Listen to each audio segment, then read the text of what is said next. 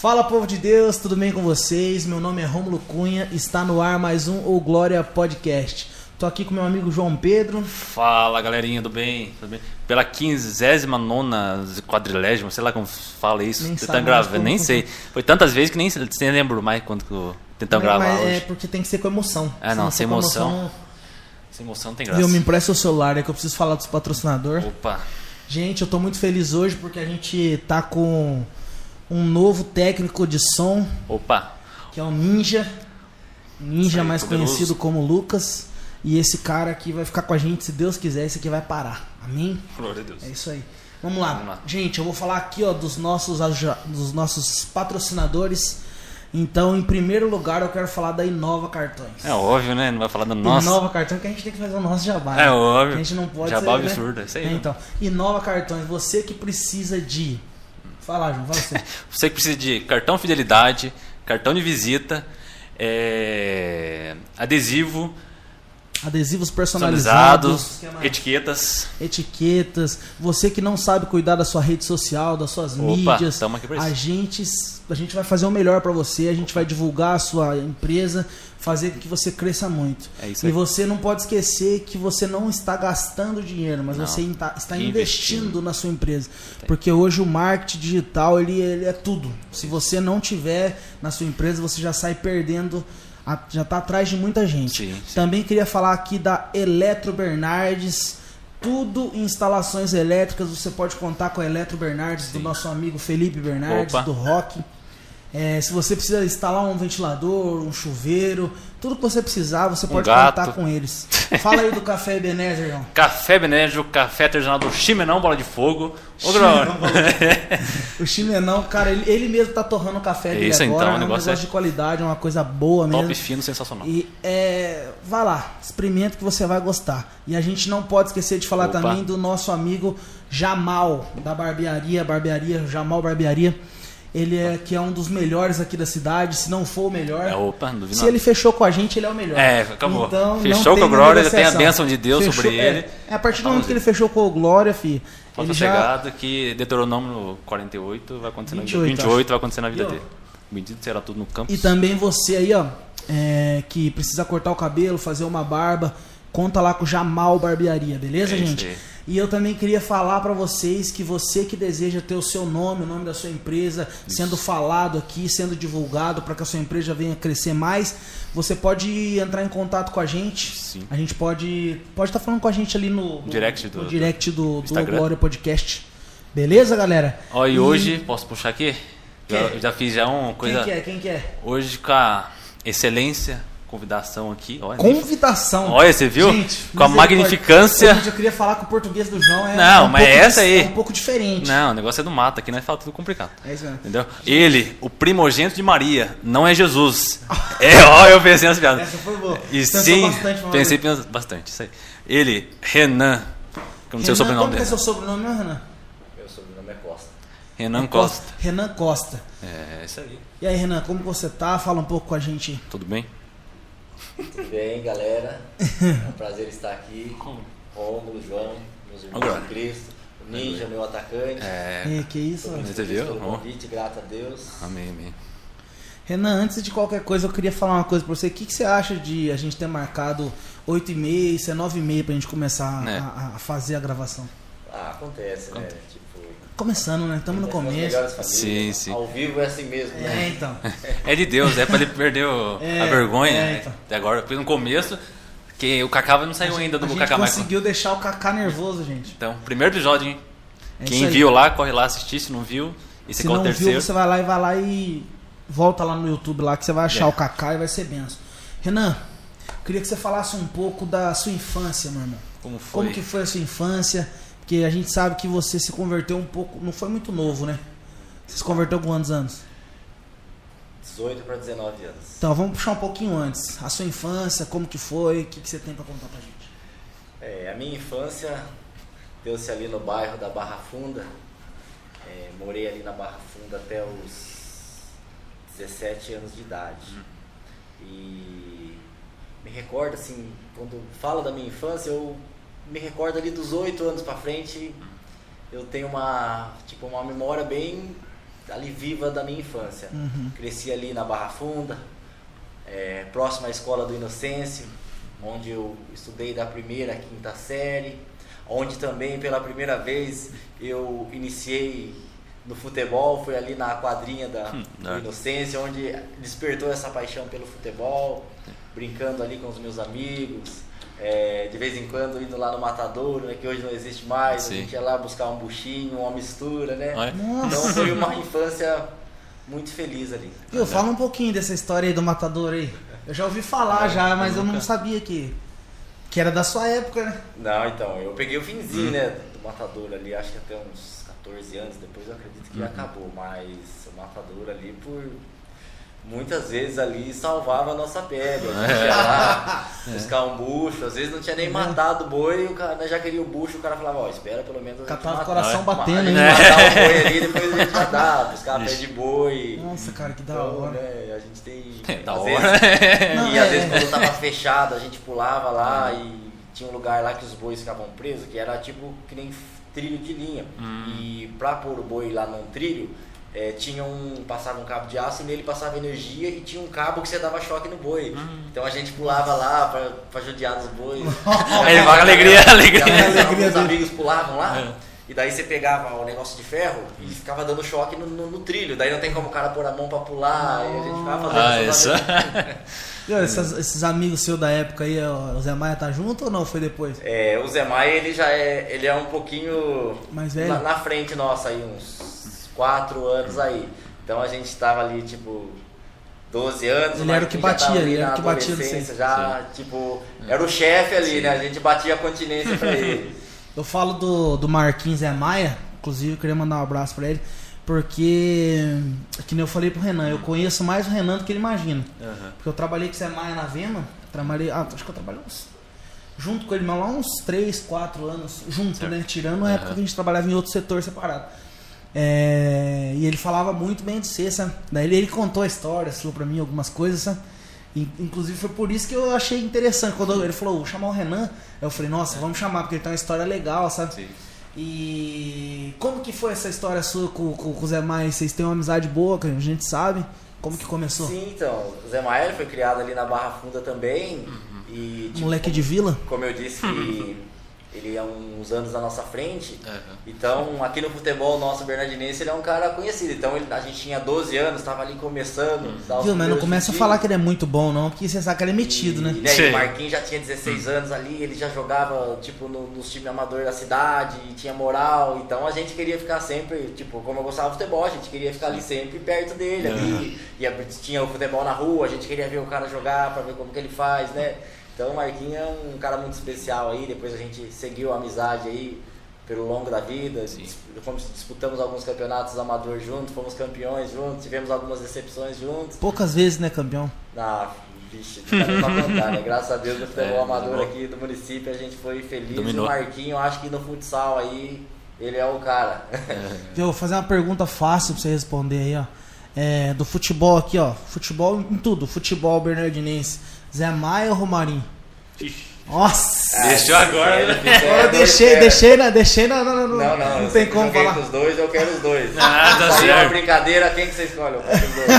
Tá certo. Não dá, saiu, né? Saiu, deixa eu sentar então. Vocês dois. É isso aí. Viu, Renan, mas vamos lá. E tem mais alguma coisa interessante da sua infância? Alguma coisa mais triste, assim? Ah, então, tipo, da infância, é... eu lembro que já desde cedo a gente começou a lutar com a vida, porque, como eu disse, cresci ali na Barra Funda, uma infância tipo, bem difícil. Antigamente não era que nem hoje. Hoje se tem mais fácil as coisas, antigamente não.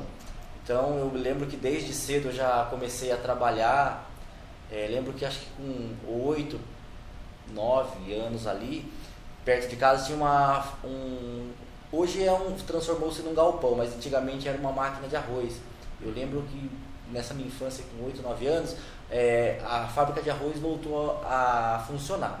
E lá trabalhava o Nedão, que é pai do Marcelinho, com o Márcio, Uhum. Marcelinho que trabalhou na venda. Aham. E logo ali quando ele chegou, eu já encostei menininho novo ali, ele já deixou eu ficar trabalhando com ele ali no, na máquina ali, ia trabalhando, não, ajudando, ficava ali, passava horas com ele ali. Eu lembro que, né, quando ia en- ensacar o arroz, ele dava tipo um saco de arroz pra mim. E aquilo pra gente, vixe, era a mesma coisa que você tá levando ouro pra casa, né? E daí logo depois, é, com 11 anos, essa fábrica transformou na, numa fábrica de caixote, que era do Nenê Salatiel. E logo quando ele chegou ali, como eu morava na esquina do outro lado da rua, chegava alguma pessoa ali para usar o barracão, a gente já encostava. Então eu já encostei ali, já comecei tipo cuidar ali para ele até iniciar a fábrica. Logo quando iniciou a fábrica, ele já deixou eu fazer caixote. É. Então eu comecei a fazer caixote com ele ali. Trabalhava eu e um amigo meu, o nome, o nome dele é Claudio Júnior, mas ele tinha um apelido de Fuminho. Ele era mais novo que eu. Eu e o Fuminho começamos a trabalhar ali com o Nenê e a gente fazia caixa e também tinha as coletas, ia entregar a caixa nos sítios.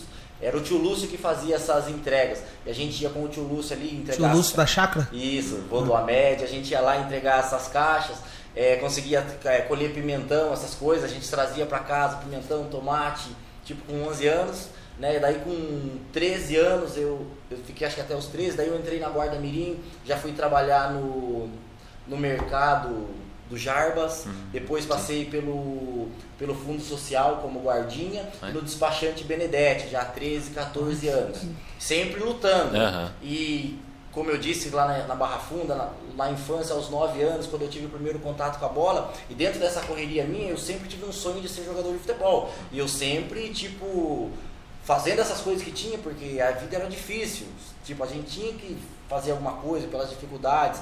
E sempre com esse sonho dentro de mim. E logo com 14 anos, ali que eu trabalhei no, no, Fundo Social, depois no despachante Benedetti, Daí comecei a jogar mais futebol assim e tipo, acho que era bom, porque a galera falava e comecei a ter um certo destaque ali, mas com 15 anos, cara, eu tive que ir pra roça, cortar cana, porque aos, aos 13 anos o meu pai e a minha mãe se separaram.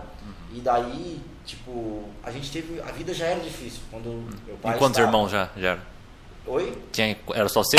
O Eu, o meu irmão Renato e a minha mãe. Daí meu pai foi embora e acontece, né? Ah, Acontece, pode- é pode- muita emoção ter o Renan aqui com a gente.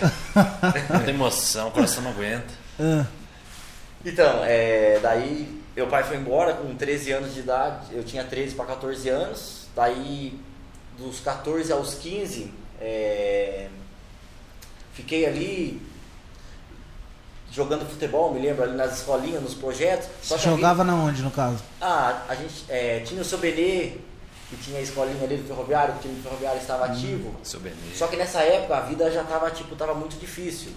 E eu lembro que eu fiz 15 anos num domingo. É, na segunda-feira eu estava na roça, daí eu tive que trabalhar para roça. A situação estava difícil. Meu pai me levou para roça. Hoje assim, tipo, na época eu não entendi. E também falei, pô, por que, que meu pai está fazendo isso comigo? Mas depois, com o tempo, que a gente fica mais maduro, depois de homem, a gente vê que tipo, o que o meu pai fez é, foi aquilo que ele aprendeu lá atrás. O meu pai também, com 13 anos, depois eu fiquei sabendo da história dele, com 13 anos ele cortava cana também. Tipo, com certo. 15 anos ele já achava que eu era um homem, que eu, né, eu tinha ido embora de casa, e ele tinha ido embora de casa eu era o homem da família. Então ele me levou lá, dos 15 anos, eu cortei cana dos 15 e 16 anos. E quando meu pai foi embora, morava eu e minha mãe e meu irmão, nós temos uma prima. E a mãe dela faleceu, que era irmã do meu pai. E daí essa minha prima veio morar com a gente. E ela tinha acabado de ganhar um filho, ela tinha acho que 17 anos na época. Ela tinha Certo. acabado de ganhar uma filha chamava Luana. Hoje a Luana já tem acho que 22, 23 anos, é casada, mas a Luana tinha 6 meses de idade e ela veio morar com a gente. Eu e a minha mãe e meu irmão já passávamos dificuldade. Daí chegou mais uma boca, duas bocas para passar fome com a gente também. então, com 15 anos, Rômulo e João, eu tratava de uma família. Eu tratava da minha mãe, do meu irmão, da minha prima e da minha e da filha dela, a Luana. Sim. Então, 15, 16 anos ali, só que dentro de mim eu sempre tive esse sonho de jogar futebol. Era isso que eu queria. Desde quando eu comecei a jogar bola de moleque, eu falei, é isso que eu quero ser. E daí, com 16 para 17 anos, já, né, tava trabalhando e jogando por aí, o pessoal, né, tipo, falando, você joga bem, e aquilo dentro de mim. Um dia eu cheguei na minha mãe e falei, mãe, eu quero correr atrás daquilo que eu gosto. A minha mãe, tipo, minha mãe, eu louvo a Deus pela vida dela, porque quando todas as oportunidades que eu tenho, eu falo que a minha mãe foi uma guerreira, ela se Certo. abdicou da vida dela para cuidar de mim do meu irmão, né? Tipo, não nos deu nada. Quando eu falei que eu queria jogar bola e que ia largar tudo, a minha mãe falou, ó, você sabe que não tem o que eu fazer por você. Tipo, o arroz para você comer, a gente vai correr atrás para ter. O resto, eu falei, não, É. mãe, beleza. E daí saí, me aventurar, tipo, nesse mundo para correr atrás Certo. do futebol, que era aquilo que eu queria. E numa dessas andanças minha, foi onde eu tive o onde eu tive um encontro com Deus. Ah, É. só. É, por causa também é uma coisa que depois eu, quando eu tenho a oportunidade eu falo para as crianças. Devido ao futebol, a minha confiança era isso. Então eu acabei deixando a escola de lado. Porque eu certo. achava, não, você é jogador de futebol, então eu não preciso disso, e focado nisso. Igual o Fabinho, né? É, Fabinho, lembrei dele também. Fabinho, pastor Fabinho aqui, ele fala que quando ele começou a achar que ele ia dar certo, né? É, o A questão da música, Era do- é, da igreja? música, banda, pregar a palavra, ele falou assim, não, eu vou deixar a escola, porque o que eu vou fazer é viver a, A palavra. obra de Deus. É, então, E- tipo, comigo, uma que, tipo assim, a gente cresceu, a gente não teve aquela estrutura familiar, tipo, do pai com a mãe, ó, tem que estudar, o caminho é esse. Até porque, tipo, não por porque eles não, que, não quererem o nosso bem, mas é- era a cultura de antigamente. Sim. Tipo, meu pai é portocana, minha mãe é portocana, ah, os, os meus avós, e assim, se a gente for puxando o histórico da família, tipo, na minha família, assim, acho que tipo pra trás de mim, assim, não lembro de alguém, pô, cara tem uma faculdade ali. Então, quer dizer, era crescer, você pega uma idade, aí pra roça, tipo, eu fui com 15, mas meu pai foi com 13, minha mãe fala que com 12, 11 anos, a minha tia com 8 anos. Mas tudo na cana. Cana, tipo, era algodão, Café. café, Café. eram as coisas que tinha nessa Não, época. porque se então, é aquilo que. Falando em... ca- Viu? Mas se fosse tudo em cana, eles poderiam falar que são cananeus, né? Nossa! Gente, esse é o nível de piada, né, É daqui pra pior, gente. É, daqui ele vai descer na ladeira, assim, ó. Eu vou pegar lá. Viu? né? Mas agora falando, só pra você ter uma ideia, né? Pra gente dar uma descontraída aqui. Eu também, cara. Eu fui na época do café, foi Hum. difícil pra. Comer a marmita. Foi. Falei pra você já. Foi difícil, não escuta essa, Renan. Minha mãe, não sei se você já foi pra roça, você já deve saber. Sabe aquelas marmitas que tem três divisórias? Sei. Três? Três? É o que três tivesse ou lá. quatro, Três ou quatro. Acho que é três mesmo divisórias. Ela tem três divisórias. E a minha mãe levava eu, né? Daí eu ia lá, né? Ficava debaixo da árvore, sentadão de boa. Minha mãe no café. Aí você, ainda eu lembro, eu lembro que quando minha mãe vinha comer a marmita, tinha três, três partes. Eu comia duas, deixava ela com uma só. Olha só, esse é fio. Não, isso, isso que é ajudar a Ah, mãe é na óbvio. roça, entendeu? É óbvio. Então pra eu não ficar pesado os tocos É. de força, deixa Eu- o. você então eu vai posso cheio. falar pro Renan também que eu trabalhei na roça também. Eu vou falar, tipo, na roça, cara, é um lugar que, olha, você quer comer gostoso, é sair na roça, né, cara? Tipo, parece que a comida Ah, não, fica... marmita é outra coisa. A fome é Ah. outra, cara. Na roça também eu comia bem, tipo, eu levava duas marmitas. Eu levava, tinha uma marmitona grande e levava uma de alumínio. Nove horas da dois manhã. pão e uma, Nossa. e uma Ah, lá é- garrafinha de leite. Comia cedo, 9 horas. Não, comia cedo. 5 horas eu batia a marmitinha de alumínio. Hum, pra render. Daí dormia, chegava na roça 7 horas, trabalhava até as 10, batia quase metade da outra, porque duas horas tinha o café, né? Uhum. Então batia metade da outra e duas horas Deixa a outra mesmo. era feito, terminava de matar e de tarde É. eu tava catando as coisas dos outros lá, via que tinha um pão, alguma coisa. É, é. Comia que nem um leão, né? um moleque novo, 15 anos. E a genética ajudando. É, a genética tô sempre, crescendo. sempre foi a favor, né? Graças a Deus. Eu, tinha, gost- eu gostava de comer a marmita quando meu pai chegava do serviço. Nossa, Sobrava. azeda? Não, não, chegava, pior que não chegava azeda, não. Mas quando, você- nossa, meu gosto é outra coisa, parece que. É, não. sei lá, né? Você, você, Né, eu, traba... eu, eu nunca trabalhei na roça, mas eu, eu, tive, tá eu sempre na levava, eu levava marmita, não, eu trabalhava na Vema lá. Eu também, cara, eu gosto de comer comida de marmita. Olha, bom. e vou falar uma coisa assim, Romulo, quando eu tenho a oportunidade, eu sempre falo na roça, foi uma das coisas assim que você aprende muito, cara. E tipo assim, chegava a hora de comer, sempre, tipo, às vezes você comia só, mas era difícil. Sempre a galera se reunia ali, cara. E, tipo, é uma vida dura. Só que Sim. chegava a hora de comer, cara, todo mundo abria a marmita ali, um trocava mistura com o outro, É. você, vê, você via ali, tipo, companheirismo ali. Tipo, Humanidade, a né? humanidade, a comunhão que se tinha mesmo, É. de verdade mesmo. Eu pegava o limão lá, todo mundo pá, espremia o limão, todo mundo É. repartia, fazia salada, tudo que fazia, cara, tipo, era repartido ali. Era Era bom. pouco, mas era, sabe, era uma coisa assim, gostosa mesmo. Então eu aprendi muito, cara. Tem coisa que, tipo, eu levo pra minha vida, é, que eu lembro disso. E agradeço a Deus. Nesse último fim de semana agora, Hum. eu tive um evento que eu fui junto com, o nosso prefeito Wilson, Uhum. agora né, que eu estou tendo a oportunidade de estar como secretário de esporte do município. Eu, eu estava num almoço que estava um deputado e o secretário de esporte de São Paulo. E estava numa mesa grandona, todo mundo comendo ali, as autoridades Uhum. do estado de São Paulo, e o Devo estava do meu lado. Eu falei, Devo, olha como é que Deus faz as coisas, cara. E eu lembrei de quando eu sentava com as, com as pessoas ali, tipo, daquela coisa simples, eu falei, olha o que, que Deus tá? está me proporcionando isso Sim. hoje, né? Não que seja, tipo assim, mas coisas assim, Romulo, Não, que detalhinho, nunca, detalhes. nunca imagina. Então Deus, Deus às vezes faz umas coisas assim que, tipo, na hora ali, cara, na hora que eu sentei, eu me lembrei, falei, Sim. puxa, olha, um dia, nunca, quando isso passou, é, isso são 21 anos depois, eu falei, jamais eu pensaria numa coisa, estaria vivendo um momento desse. Então sempre quando tem as oportunidades, assim, que eu me deparo com alguma coisa, eu nunca deixo de esquecer aquilo que eu Sim. sempre passei lá atrás, porque lá atrás, assim, foi difícil. Mas assim, não é uma coisa que, tipo, ah, me traz, ah, tipo, chateação, ou às vezes eu falo pra ter dó. Não, eu falo assim porque, tipo, foi coisa assim que, que eu passei. Me lembro de um episódio, um dia tava tendo, a minha, se foi minha avó que tinha falecido, mãe do meu pai. E ela estava sendo velada em casa. E de repente chegou os caras da CPFL pra cortar a força, cara de Nossa. tarde. Daí eles viram a situação, Uhum. o velório, ficaram com dó, falaram, mas vai amanhã cedo lá, dá um jeito, paga lá para não dar problema, né? Uhum.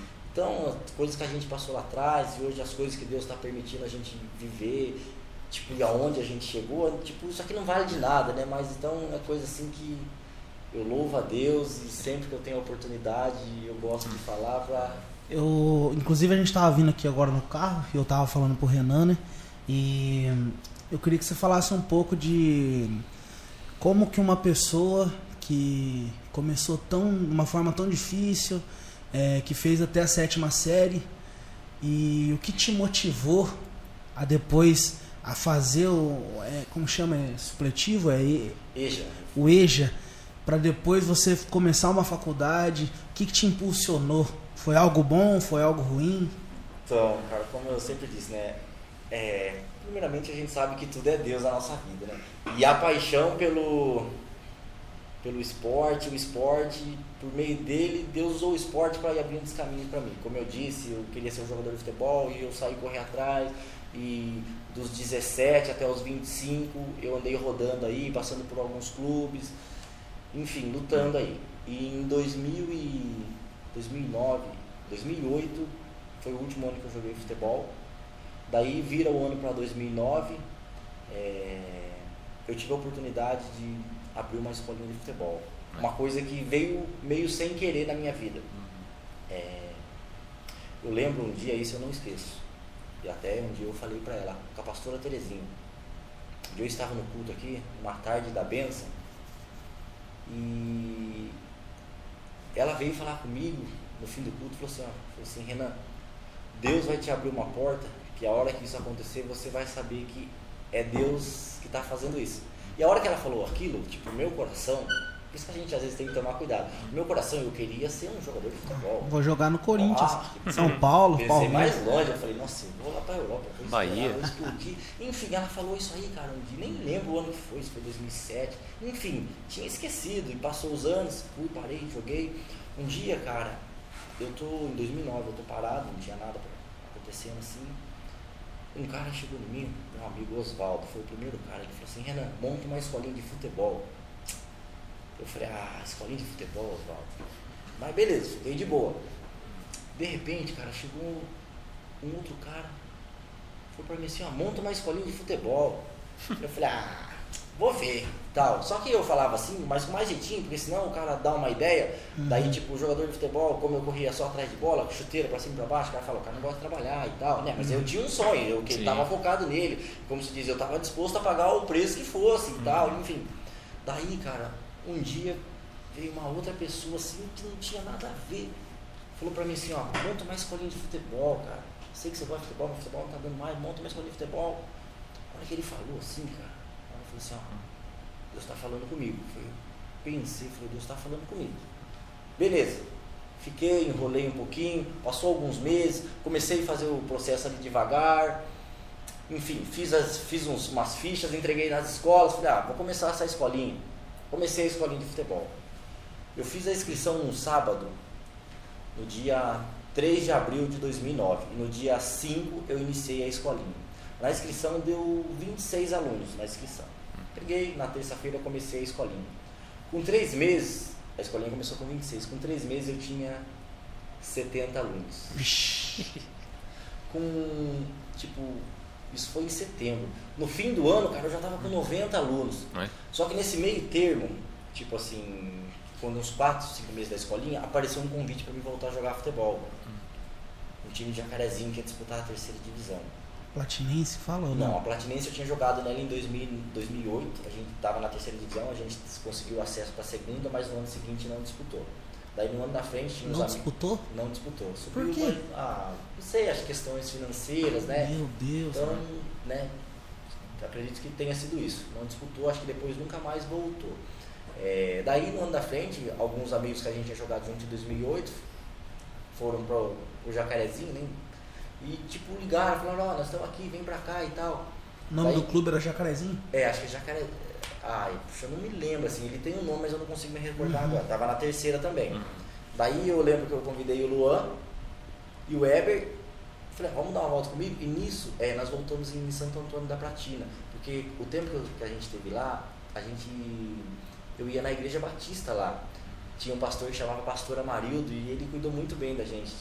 Lá nós tínhamos eu, o Caio e o Sullivan, que eram amigos do futebol, que a gente frequentava lá. E eu queria fazer uma visita para ele também, agradecer, porque quando ele, a gente te- esteve lá, ele, sabe, ele acolheu a gente mesmo, foi um paizão, cuidou da gente, ia conosco lá na casa, fazer reunião, ia nos jogos assistir. Infelizmente, o pastor Amarildo, ele faleceu recentemente por Covid. Nossa. Ele estava em São Paulo, infelizmente ele faleceu, mas enfim, ele foi um, sabe, cara, foi um paizão pra gente. E eu falei, ah, eu vou pegar, chamei o Weber e o Luan, falei, vamos lá em Santo Antônio comigo, visitar o pastor Amarildo, né? Fui levei um presente para ele, falei que dessa nova etapa da minha vida e tal. E na volta passamos em Jacarezinho.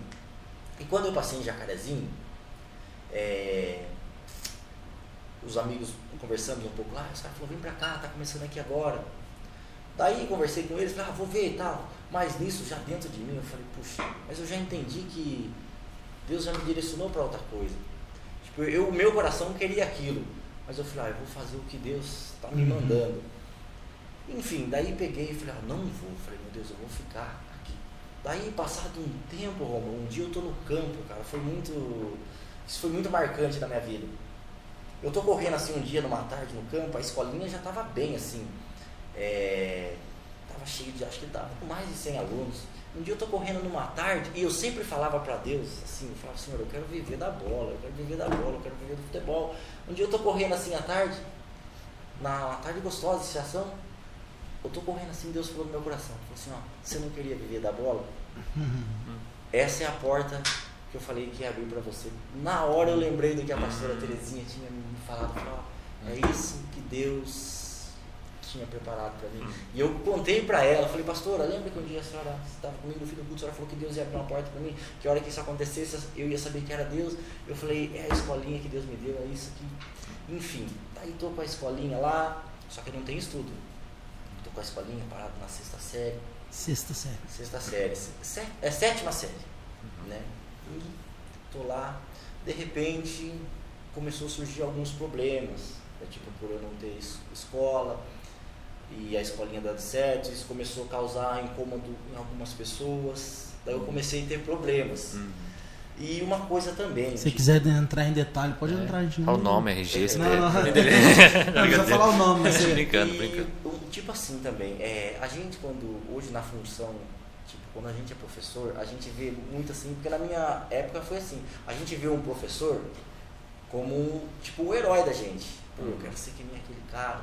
E depois eu também, com, com a escolinha, eu falei, puxa, como que eu vou fazer para falar pro menino que estiver mal na escola que ele tem que estudar?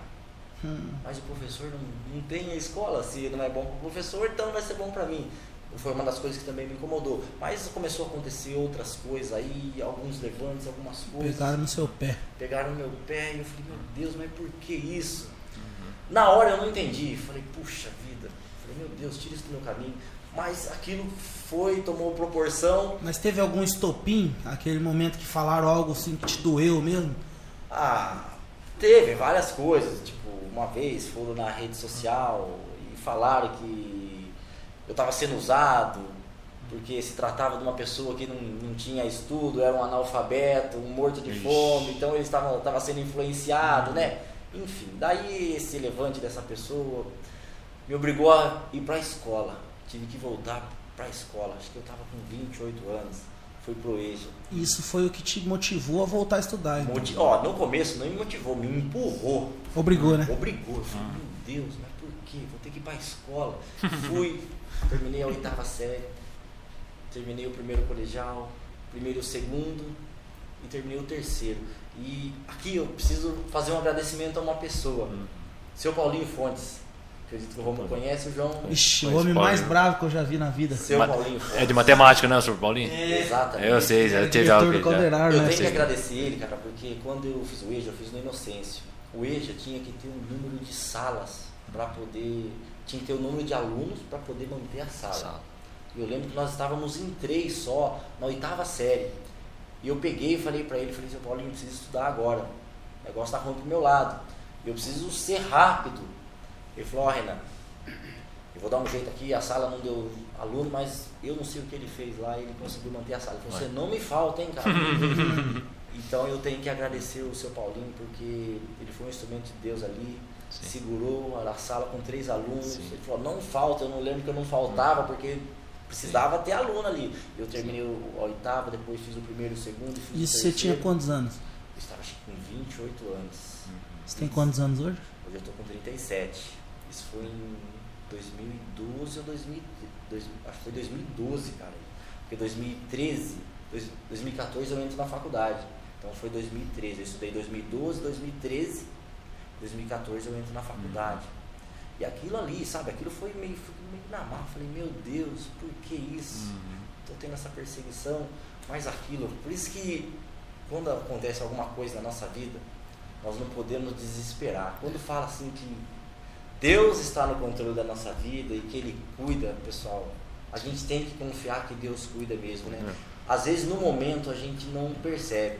Depois que eu terminei a faculdade, olha, no último, olha, quando eu terminei a faculdade, no último dia, dei um parei, eu olhei para trás e eu falei, olha, se eu não tivesse tido esse empurrão aí, esse levante, jamais eu estaria aqui na. É que a gente. Deus ele, Deus ele usa até os nossos, não que seja inimigo, né? Mas até os nossos, os que estão contra a Sim. gente para abençoar a gente. Exatamente. Não, tudo é um porquê. Não tem. É... Se você pode parar pra É, pensar, Romanos, se não, tivesse- 28, Romanos 8, 28.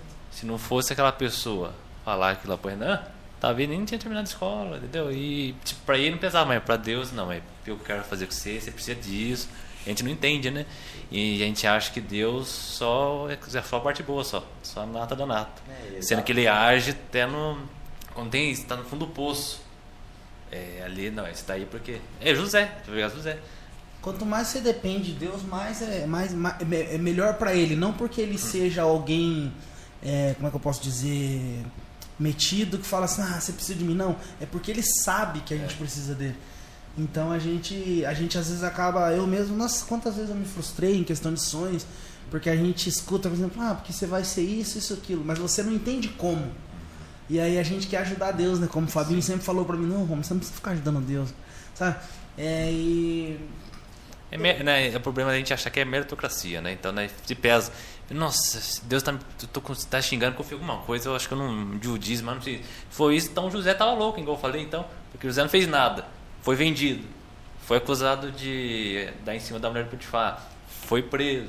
Ficou lá em cárcere. Nossa, que pecado que eu tô colhendo, que eu plantei, que- sendo que José é o cara mais, pela que a Bíblia fala, não tem nenhum defeito, assim. É, então.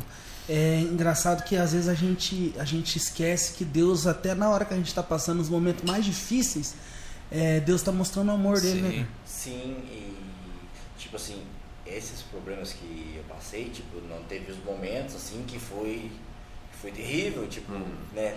Depois que passa a gente, mas assim, teve momentos que a coisa Sim. foi, sabe, é, a coisa foi, foi muito volumosa, mas assim, depois no fim você olha, você fala, você vê o amor, o cuidado de Deus, como se diz, todas as coisas Cooperam cooperam para o bem daqueles que Sim. amam a Deus.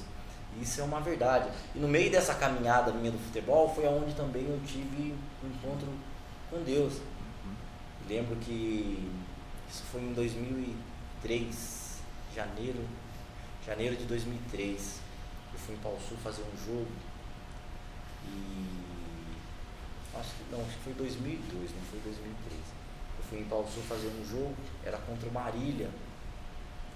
E aquele dia eu falei, puxa, eu preciso ir lá, preciso jogar bem esse dia, porque, né, preciso, tava tudo difícil em casa. Eu lembro que aquele dia para ir jogar, eu tinha só comido arroz só para ir jogar. Daí fui até o trevo pegar carona, porque eu treinava em Pau Sul. Então eu treinava de manhã aqui, ia pro trevo, pegar carona, tipo, almoço, chegava em casa, comia, às vezes, é tipo assim, eu sempre falo para as pessoas, em casa, quando tinha arroz e feijão juntos, você chegar e comer arroz e feijão, tipo, na mesma, na- no mesmo prato de arroz e feijão, parecia que era, tipo, coisa de outro mundo, porque dificilmente, às vezes era só arroz, é, a gente já, tipo, passou, por isso que eu gosto de agradecer a minha mãe, porque a gente já chegou a passar privações. Hoje, eu sei que a minha mãe deixou de comer para que a gente pudesse comer, eu e meu irmão. Ela sei que a minha mãe sofreu muito. Então, tipo, agradeço a Deus pela vida da minha mãe e agradeço a Deus por ela estar viva e poder estar vendo hoje essas coisas que a gente está podendo viver. Amém. Quando a gente era pequeno, muitas pessoas chegavam na minha mãe e falavam, nossa, seu filho vai ser bandido, seu filho está fazendo isso, está fazendo aquilo. E daí, graças a Deus, a gente nunca fez coisa errada, mas as pessoas falavam isso pela situação que a gente vivia. É, às vezes acontecia tipo festas tipo de crianças lá tipo da vizinhança nossa o pessoal não convidava a gente porque tipo a gente vivia numa situação lá na casa nossa cara tipo era a única casa lá do bairro que não tinha tipo não tinha não tinha cerca não tinha muro as portas eram tudo tipo escorada com sofá com tranca sabe? Era uma coisa difícil. E eu me lembro que um desses jogos que eu fui que eu falei agora aquele dia eu tinha comido só arroz cara. Falei pô, eu preciso ir lá e passar nesse jogo Daí peguei e fui lá, não joguei bem no jogo, fui mal. Daí, tipo, ia ter que voltar embora. Falei, puxa, vou ter que voltar para aquela vida, para aquela miséria de novo. Puxa, sabe, não tinha perspectiva. Sim. E nesse dia o Paulinho tinha ido lá ver o jogo. O irmão Paulinho aqui da igreja. Daí ele pegou, foi ver o jogo, me deu carona na volta, e, tipo, eu não tinha jogado bem. Peguei e vim, vim quieto no carro. Vim quieto no carro, rapaz. Daqui a pouco, aquele cara começou, ele falou assim, Renan, precisa entregar sua vida para Jesus, cara. Você precisa servir a Deus. Eu falei, rapaz, eu tô com a cabeça cheia, esse cara vindo com essas conversas pro meu lado. Eu falei, vamos na igreja comigo hoje. E a hora que ele falou isso, eu falei, rapaz, eu vou falar que eu vou na igreja só pra esse cara parar de falar. tipo, falei, ele falou, não, eu vou, Paulinho. Daí ele parou de falar, cara. Peguei, fiquei quieto, peguei, fui pra casa, cheguei lá. Tipo, eu lembro que eu cheguei, comi alguma coisa e deitei na cama, né? Tipo, nós não tinha nem televisão em casa. Tipo, com a minha mãe. Nesse tempo tava, meu irmão tava morando com a minha tia, tava eu e minha mãe só em casa. Daí, cara, eu deitei. Só que, tipo assim, ele falou pra mim, ó, você, precisa entregar sua vida pra Jesus, cara. Falou só isso. E, enfim, daí eu falei, não, vou lá assim e tal. Cara, aí eu peguei, eu deitei em casa. De repente ficou uma coisa dentro de mim assim, tipo, sabe, aquilo que o cara tinha falado, parece que aquelas palavras que ele falou começou a tomar proporção dentro de mim. Falei assim, vai lá na igreja, vai pra igreja. Eu não consegui ficar deitado, cara. Eu falei assim, ô mãe, eu falei pro Paulinho lá que eu ia na igreja, eu vou ter que ir lá, porque eu tô deitado aqui, eu não tô conseguindo ficar quieto aqui. Eu falei, acho que eu vou ter que ir lá na igreja hoje, eu falei pra esse cara. Tipo, e aquele dia assim, cara, parecia que ele falou comigo, falou, vai na igreja, e aquele dia eu lembro que pregou, vinha na igreja uma mulher de fora. Parece que ele falou pra, pra mim vir na igreja e ele foi aqui e falou pra mulher, ó, vai vir um cara assim, assim, assado, tá, tá. então fala isso aqui. E eu peguei, vim, sentei na igreja, fiquei quieto. Eu lembro que aquilo que a, a mulher foi pregando, cara, aquilo foi tipo entrando dentro de mim assim, cara. A hora que você vê, você já tava chorando, você não sabe por É. quê, cara. Daí eu lembro que ela pregou, eu não lembro que ela pregou, mas eu lembro que a hora que ela, ela, ela levantou e falou assim, agora eu vou cantar um louvor. Cara, a hora que ela cantou o louvor, aquilo me transformou. E o louvor que ela cantou foi a música do Kleber Lucas, Não, dá uma palhinha pra nós. que diz assim, Deus forte, o Romulo sabe qual que é, que ele fala, ó, Deus, tu és o meu Deus forte, o grande é o Shaddai, todo poderoso Adonai. Cara, conforme ele foi cantando aquela música, cara, a hora que ela, que ela cantou aquela música, eu falei, eu preciso andar com esse Deus, sabe? Uhum. Tipo, e eu tinha ido pra igreja desanimado, cara. A hora Sim. que eu voltei, tipo, aquilo. Tipo, Deus entrou de uma tal maneira, tipo, tipo, Deus entrou de uma tal maneira, assim, é que nem diz Gênesis 1, que fala assim, tudo estava em trevas, diz, e Deus diz, haja luz, e É. houve luz. Olha, eu subi em trevas pra cá. E aquele, aquele dia Deus fez dentro de mim que nem Gênesis 1, e haja luz. Cara, conforme ela cantou aquele louvor, aquilo entrou dentro de mim, Romulo. E aquilo, tipo, como se diz, o que estava seco floresceu. Eu lembro que eu voltei pra casa, Romulo, assim, É diferente. engraçado que o refrão dessa música fala Jeová Rafa, meu Senhor, que cura toda dor. É. Era tudo que ele tava passando. Ah, Então, cara, eu lembro que eu, eu desci pra casa assim, tipo, transformado. Eu falei, ó, a partir de hoje eu não estou mais sozinho. Eu sei que Deus está comigo. Aquilo, sabe, transformou minha vida. E a caminhada, daí a gente vai tendo as, as experiências com Deus, o nosso amadurecimento, né? E Deus foi transformando. É, a vida, tipo, a gente entende que hoje o Evangelho, o que, que eu tenho como o Evangelho? O que, que é? É a boa nova de Cristo. Então, a partir daquele momento que eu ouvi aquilo, eu falei, puxa, eu não estou mais só. Hoje eu tenho Cristo comigo, Deus está comigo e eu vou enfrentar o que vir para vida. Na frente. Dali para frente, Romulo, sabe, a vida transformou, não transformou tipo assim em questão material, transformou em, em andar com Deus. Mesmo quando eu passei todas essas dificuldades que eu passei das coisas que eu acabei de ter, nada disso foi fácil. Uhum. Mas sabe, cara, em todo tempo eu falava, puxa, Deus está comigo. Um sofrimento com Deus é mais gostoso do que uma bonança sem ele. Exatamente.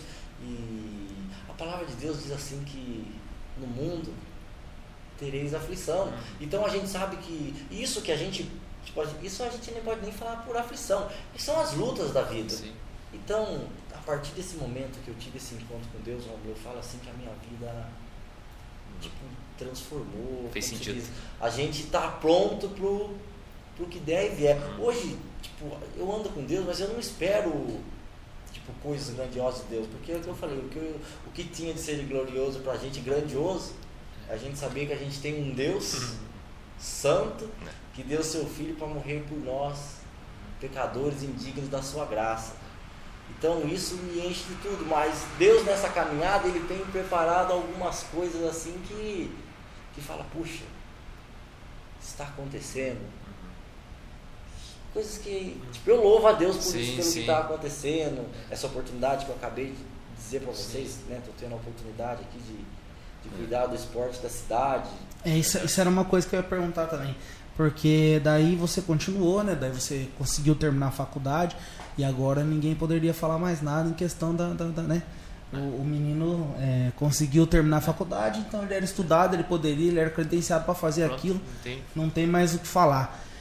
Mas aí é a hora que a gente pensa, ah, não, Renan chegou no topo ali, né, meu? Aqui é o, onde o Renan, Renan virou, ele conseguiu realizar o sonho dele, tá vivendo da bola, isso, aquilo. Aí chega a oportunidade de você ser secretário de esporte da cidade de Bernardino. Qual, co- como que foi? Conta um pouquinho pra gente, quem te convidou. É, então, o, ser, o estar como secretário, né? Tipo, a gente não é, né? A gente apenas está como secretário. É, veio através do, do convite do Wilson, né? Ele ganhou a eleição para prefeito e a gente tem uma amizade, né? A gente é amigo, não pelo cargo que ele ocupa hoje. Já era amigo A hora que isso passar, a gente vai continuar amigo do mesmo jeito. É o que eu falo sempre para ele, eu falei, a gente é amigo, eu não considero, é lógico que a gente respeita a autoridade que ele está hoje, mas a gente eu considero ele como um amigo. É, então quando ele ganhou, ele fez esse convite, perguntou para mim se eu me sentia capaz e, de tocar o esporte em Bernardino, que ele gostaria que eu fizesse isso. Eu falei, sim, tipo, com medo, mas falei sim, lembrando, né, tipo, eu falei, não, assim, se isso está acontecendo na minha vida, Deus tá permitindo. Deus está permitindo, porque tipo, eu nunca procurei, nunca almejei, tem coisas que tipo assim, faculdade, você quis? Não, eu nunca quis faculdade, nunca nem, tipo, não, né, tipo, a gente não pode ser hipócrita. Tipo, nunca foi gostei de estudar. Então, foi A meio gente tem algo em comum, coisas- então. Uhum. As coisas foi, né, acontecendo. Hoje é importante, é importantíssimo. Hoje, quando eu tenho a oportunidade de falar para as crianças, vocês querem ser jogador de futebol? Legal. Lutem, se dediquem, porque não é fácil. Mas estudem, né, conciliem, porque hoje é possível a gente estudar e conciliar uma carreira. Até porque, tipo, o que eu sempre falo para as crianças, a gente tem que entender que o atleta, ele tem uma vida curta. E aconteceu o que acontece com, tipo, hoje a gente vê o Neymar, Messi, o Cristiano Ronaldo. Isso não é a realidade do futebol. É um em É, bilhão, né? Se a gente for ver, a proporção é mínima, é menos de 10%, eu acho. Então, Bem menos.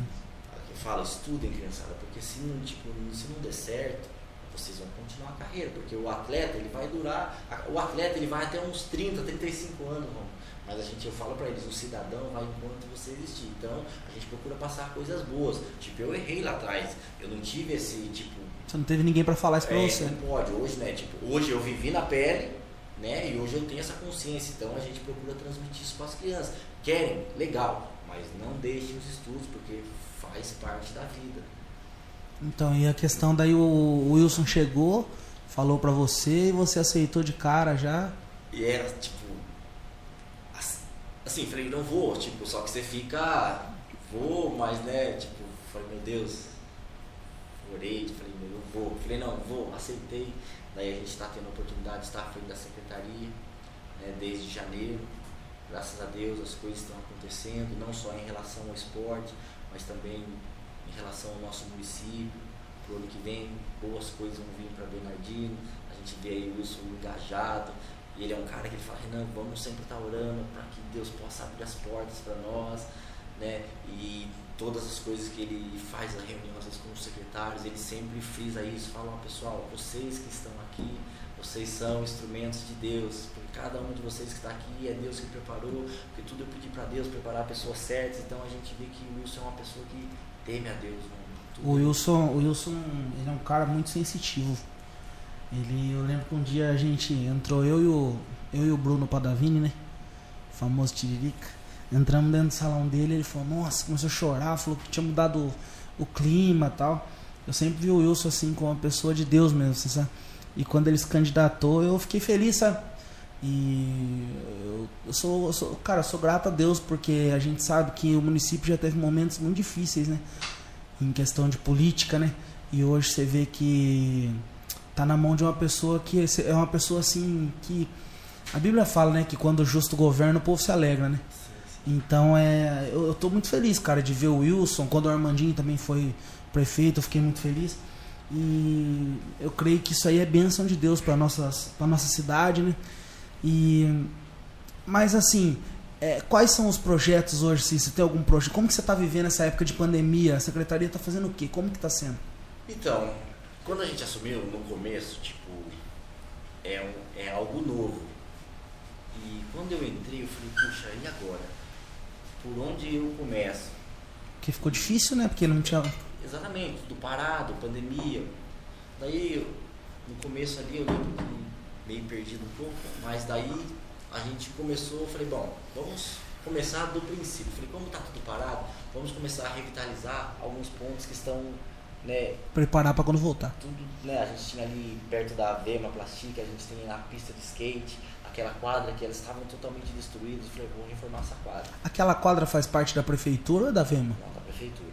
É mesmo? Não sabia, pensei que era da VEMA. A quadra e a pista são da, da, da- da prefeitura. É, daí eu falei, vou reformar lá, reformamos lá. É, tem o ferroviário que recente, logo, logo vai estar passando por uma reforma também. É, a pista de caminhada, a gente tava meio largado, mato grande, a gente foi lá e tipo, deu uma melhorada lá. O parquinho estava meio destruído, a gente procurou dar uma melhorada lá no parquinho.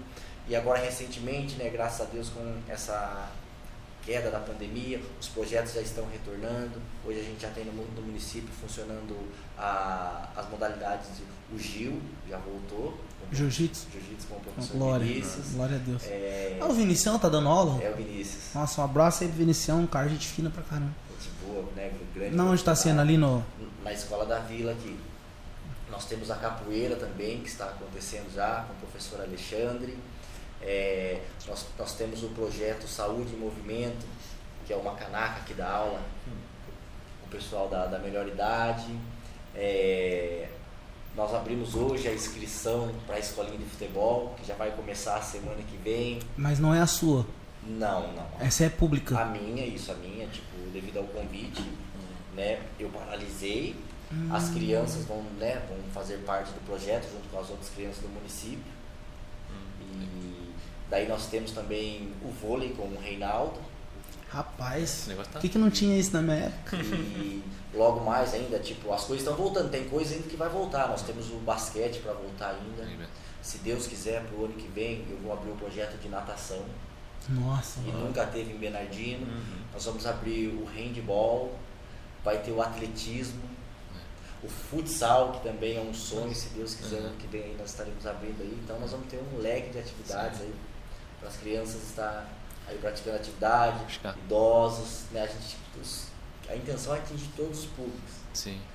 É, eu- o Zé Maia sempre falava sobre isso pra mim e eu creio que você tem uma- quase a mesma visão que ele.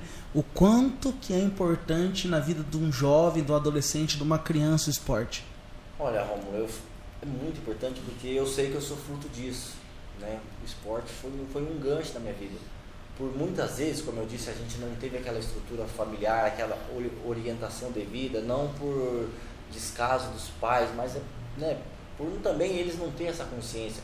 Mas, tipo assim, minha mãe, meu pai, Espera um pouquinho, vamos deixar o caminhoneiro Ah, passar. Faz uma oração pra abençoar os caminhoneiros aí, Joãozão, por favor. Uma oração? Sério mesmo? Vai lá, vai lá, Renan.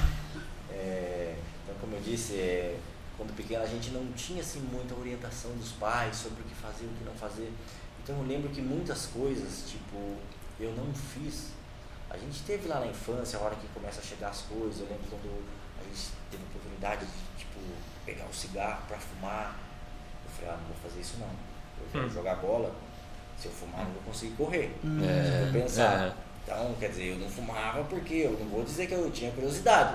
Eu falei, mas se eu fumar, eu não vou correr, eu preciso Hum. correr, senão eu não Sim. vou conseguir alcançar meu sonho. Quando chegou a bebida, mais na adolescência ali, mesmo quando eu não ia na igreja, tipo, eu bebi poucas, pouquíssimas vezes mesmo. Mas eu lembro que eu não bebia, eu não posso beber, eu não posso estragar meu corpo. Tipo, quando eu tive a oportunidade de se deparar com as drogas, tipo, eu falei, ah, não vou não, porque eu, eu quero ser um jogador. Uhum. Então, pelo esporte, eu nunca não fui por esse lado porque, tipo, ah, eu queria ser um jogador. Então, isso eu aprendi lá na escolinha. Esse gosto que eu tive pelo esporte, ele, ele como se diz, ele foi uma barreira ali que não permitiu que eu se envolvesse com coisas erradas. Então, quer dizer, ele foi muito importante na minha infância e adolescência. Tipo, na minha formação também. Sim. Daí, tipo, na escola, não gostava de escola. Mas eu falo, puxa, eu tenho que ir na escola. Se eu não for na escola, tem jogo sábado, eu não vou poder participar. O professor não vai deixar eu participar. Uhum. Então, quer dizer, me ajudou, né? E me abriu as portas. Tudo que eu tenho hoje, graças a Deus, foi o esporte. Tipo, graças a Deus a gente tem um conhecimento, a gente tem uma amizade na região, a gente é conhecido por meio do esporte. Graças a Deus a gente pegar um. Onde a gente vai hoje, tipo, às vezes eu saio com algumas pessoas, o pessoal cumprimenta a gente de cidade fora e falou, opa, que o pessoal te conhece? Hum. Eu falei, ah, é por causa do futebol, né? A gente vê o Paulinho, se você andar com o Paulinho Kifa, né, não gosto de chamar Paulinho, mas é Paulinho Kifa no futebol. Ele, ele ama, né? É. Tipo, todo mundo conhece o cara. Uhum. O cara falou, "Ô, louco, Paulinho, você jogava muito, então, tipo, você vê, é o esporte. Sim. Né? Que nem o Paulinho também fala, o que abriu oportunidades para ele foi o esporte. O Paulinho ele fala que um dia ele tava. Ele foi colher algodão lá na Holanda, Holanda dá 90 km daqui. Hum. Ele falou que ele tava lá, nunca tinha trabalhado na roça, mas a dificuldade teve que ir. Ele falou que de repente ele tava lá, rapaz, colhendo. Na hora que ele foi pesar o saco lá num lugar lá, o, tipo, era o encarregado lá do lugar. Assim, Paulinho, você tá aqui. Ele falou que não lembrou muito do cara. Mas ele falou, você me conhece? Ele falou, pô, nós jogamos conta, você joga muito e tal, tal, tal. Vem aqui. Ele falou que catou o Paulinho, colocou ele do lado de uma balança lá, os caras só tudo pesava o negócio e ele só ficava Ah, é? montando. Quer dizer, mas ele teve esse privilégio por causa do futebol, né? do Tipo, esporte. Da roça, Né? tipo, né? Que nem José. É. Tipo, já virou um bordão ali. Do, falou, então, quer dizer, É. o, o futebol abrindo portas. Então, o esporte na minha infância, ele foi muito importante e, tipo, ele me deu todas essas oportunidades que eu estou tendo hoje. Então, hoje, graças a Deus, eu estou tendo a oportunidade de proporcionar essas crianças por meio do esporte. Então, hoje que eu estou tendo a a oportunidade de estar à frente da Secretaria de Esporte, eu quero fazer o meu melhor porque eu sei o quanto foi importante na minha vida isso. Eu quero tornar também importante hoje na vida das crianças e proporcionar para elas o máximo que a gente puder. Graças a Deus, o Wilson, o Deva são caras ali que tipo, apoia a gente mesmo naquilo que a gente quer fazer, dentro das condições, eles estão ali apoiando. Então, se Deus quiser, nós vamos fazer muito pelas crianças nossas de Bernardino aqui. Glória a Deus. E uma coisa que eu, mudando um pouco de assunto, aonde que veio essa, essa esse desejo pela Bíblia? Porque a gente, né, você falou como que você conheceu Jesus tal, mas a gente tem uma, é, a gente tem uma, uma a população, a, os, os, cristãos, né, eles, eles têm um, um, defeito de não gostar muito de ler a Bíblia, né? E, e a gente sabe que você é um leitor, né, da Bíblia, que você gosta realmente e que, que você, até quando você pregou, você se destacou muito. É. A gente, eu mesmo gosto muito quando você prega. Da onde que veio essa vontade? Quando começou? Logo que você se converteu não? Então, assim, olha, não veio logo assim. Eu tenho a minha vida assim, Romulo, tem duas etapas da minha conversão.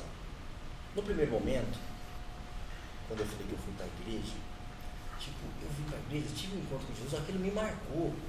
Mas eu lembro logo que eu vim para a igreja, depois eu passei a caminhar com Deus, mas eu queria ser jogador. E logo, e as coisas começaram a acontecer também na minha vida. Eu lembro que logo depois eu fui para o meu primeiro time, depois eu fui para o segundo, para o terceiro, comecei a rodar. E quando as coisas começaram a acontecer na minha vida assim também, eu peguei a gente vai dando meio que uma relaxada, né? Ah, agora hum. já me deu o que eu tenho e tal. Comecei tipo a andar meio por ali e tal. E eu lembro que um dia assim, a gente ia na igreja, mas tipo, não tava daquele jeito. Um dia, eu tô de boa assim, cara, de repente eu comecei a chorar. Eu tô ficando louco, sabe, chorar assim. E algumas atitudes que eu fazia assim, aquilo começou tipo que vinha na minha vida assim como com uma clareza. Eu falei, nossa, eu tava fazendo isso, aquilo, isso é errado. Eu, aí aquele dia eu falei com Deus, falei assim, Senhor, a partir de hoje eu vou servir o Senhor pelo que o Senhor é e não pelo que o Senhor pode me dar. Isso, tipo, aquilo virou, tipo, isso virou como se fosse um, um lema na minha vida. Sempre eu falo, eu sirvo a Deus pelo que Ele é, e não pelo que Ele pode fazer. Hum. E dali em diante, Romo, eu fico muito feliz e grato a Deus que eu passei assim, eu tive, eu tive assim as minhas próprias experiências com Deus. E o prazer pela leitura, tipo, veio vindo natural, conforme você vai andando, tipo, é que nem um namoro, né, cara? Conforme você vai conhecendo, parece que mais você quer conhecer.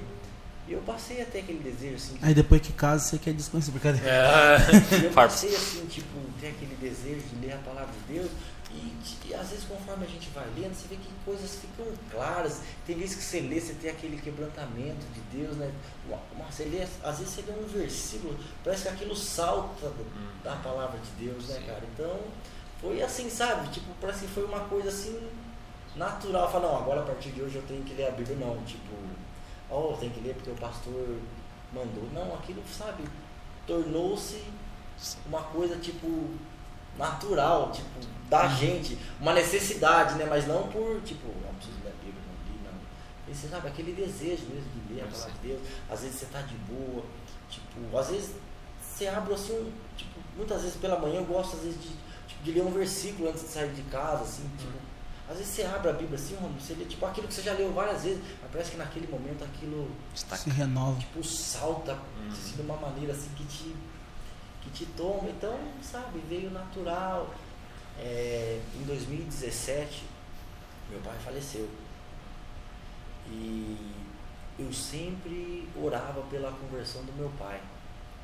Só que ao mesmo tempo quando eu orava, meu pai, assim, tipo, ele é um cara, tipo, depois, na, até na, na adolescência, tipo, eu não se dava bem com meu pai, porque o pai dele ter ido embora, é, aí, tipo, dele ter, eu tinha com meu pai, tinha atrapalhado um pouco as minhas coisas do futebol, pô, ele me levou pra roça, eu poderia, eu perdi um tempo ali precioso que eu poderia já estar em algum lugar, então eu tinha uma mágoa dele. Então, teve um tempo que eu não conversava com meu pai. Eu lembro logo quando eu fui para a igreja, a primeira coisa que eu fazia, uns dois anos que eu não falava com meu pai. Quando eu fui para a igreja, a primeira coisa que eu fui Fui na casa do meu pai, pedi perdão para ele. A gente passou a ter um relacionamento ali e tal. Sim. E eu sempre eu falava, meu Deus, transforma a vida do meu pai, salva ele, né? Mas eu nunca via, tipo assim, meios do meu pai, tipo, vir para Deus. Hum. E em 2017, meu pai 2016, fim de 2016, meu pai estourou uma úlcera nele, dia 26 de dezembro. Eu estava indo com ele para Santa Cruz para ele fazer um exame no caminho, estourou a úlcera do meu pai dentro do carro, só que na hora eu não sabia, né? Meu pai tava com uma dor. Eu falei, falei, o que, foi, pai? Eu tô com dor. E como eu ia fazer endoscopia, meu pai era meio medroso, eu falei, deve estar tá dando migué. Mas aí a gente chegou em Santa Cruz, mas cheguei lá, tipo, ele tava mal. Aí o médico falou, a úlcera dele estourou volta com ele pra Bernardino. Eu falei, meu Deus, tipo assim, eu sou um cara meio medroso. Eu falei, ah, meu, e meu pai não tava legal. Eu falei, mas meu pai não tá bom. Na época o Armando ainda tava como prefeito. Eu falei, eu vou ligar pra ele e ver se ele manda uma ambulância aqui pra pegar meu pai. O médico falou, oh, rapaz, não liga pra ninguém não, que não vai dar tempo. Pega seu pai e vai pra Bernardino pra fazer os procedimentos, pra dar a entrada pra ele poder, porque ele ia ter que fazer a cirurgia. Eu falei, ah, mas se ele morre, doutor? Ele falou, não, aquele ele não morre, vai. E eu sou meio fraco, eu falei, meu Deus, e agora? Tipo, ali eu vi que, nossa, Deus é muito bom. Veio eu e meu pai só, cara, voando com o carro. Tipo, ali dando atenção pro meu pai, um pensamento pedindo pra Deus me dar força. Eu me lembro que a hora que eu cheguei no hospital, tipo assim, eu achei que meu pai ia morrer aquele dia, Romulo. Porque ah, o semblante dele mudou, sabe, muita dor. A hora que eu chego no hospital, o irmão Adão tá chegando também na porta ali. Eu falei, Adão, meu pai não tá bom. Tipo, as minhas forças parece que acabou ali no hospital, Romulo. Eu não tinha força para entrar com ele para dentro. Eu falei, não quero ver meu pai morrer não. Daí o irmão Adão pegou, entrou com meu pai lá, fizeram os procedimentos. Meu pai fez, tipo, deu entrada, veio para Ourinhos. Fez a cirurgia e só que meu pai tinha diabetes. E teve uma história, meu pai bebeu muito. Então, tipo, isso atrapalhou tudo. Daí, numa simples cirurgia, o meu pai ficou 60 dias internado. 30 deles o meu pai ficou dentro da UTI. E daí, cara, eu, depois que meu pai morreu, eu vou chegar nisso, Deus falou comigo. Mas naquele período, meu pai internado, daí eu e meu irmão, a gente, eu ia de manhã para Ourinhos, meu, meu irmão ia à tarde, a gente dando aquela atenção para meu pai. E meu pai ficou 30 dias num quarto normal e 30 dias na UTI. É, e na UTI ele ficou porque ele não, não podia ter contato, porque meu pai estava meio aberto. E na UTI eu lembro que eu entrava poucas vezes, porque eu não tinha muita coragem. Nossa, eu entrava na UTI e parecia que eu ia ficar lá, passava mal. Mas eu lembro que sempre quando a gente entrava, a gente passou assim, as oportunidades que a gente a gente agradecia e fala, pai, vamos louvar a Deus por um dia de cada vez. E ali, Romulo, a gente teve experiências assim tremendas com Deus por quatro vezes, meu pai fez quatro cirurgias o tempo que ele esteve operado. E o médico, tipo assim, alguns médicos, eles tipo, não acreditam em Deus, eles acreditam tipo ali na medicina, naquilo, naquilo que eles veem, né? E um dia é, o estômago do meu pai não cicatrizava, por isso que foi complicado por causa da diabetes. E a gente sempre estava ali, a gente sempre orava com meu pai. Eu não sei se aquele incomodou o médico. E a gente sempre falava, pai, vamos agradecer o dia. A gente não pedia nada assim para Deus, não. A gente foi, pai, vamos agradecer o dia de hoje, hoje o Senhor está vivo, o Senhor não está com dor, vamos louvar a Deus. A gente orando, um dia o médico fez, é, foi fazer uma cirurgia dele e falou assim, ó, nós vamos fazer, na frente do meu pai, nós vamos fazer a cirurgia no seu pai, só que ele não vai, provavelmente ele não vai aguentar porque ele está muito fraco. E a hora que ele foi falar isso, o meu irmão cortou o médico. Falou assim, ó, é, pai, vamos confiar em Deus se Deus achar por bem que o senhor tem que morrer, amém. Mas vamos confiar em Deus. O médico ele tem a palavra dele, mas nós sabemos que a última palavra de Deus. Uhum. Tipo, sempre quando meu pai ia fazer uma, uma cirurgia, a gente ali orava, pai, vamos orar. Oramos ali, entregando a mão de Deus. Certo. E meu pai era um cara muito medroso, Romulo. Ele tinha medo de tudo.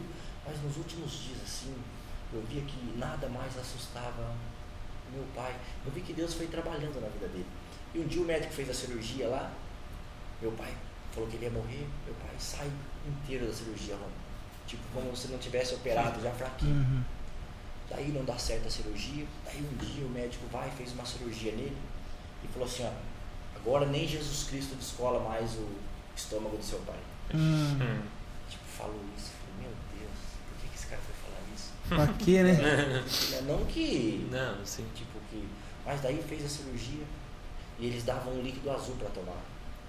Porque daí fica a sonda, se, se o estômago tivesse bom, o líquido não vazava. Ah. Tipo, se você tomasse o líquido já vazasse, a pessoa o estômago dava com tipo, um vazamento ainda. Meu pai, eles falaram, que fizeram o teste na hora lá, nada, falou, ó, nem, falou pro meu irmão, falou, ó, nem Jesus Cristo escola mais o estômago do seu pai.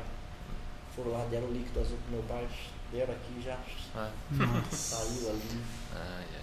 Falei, pai, vamos confiar em Deus.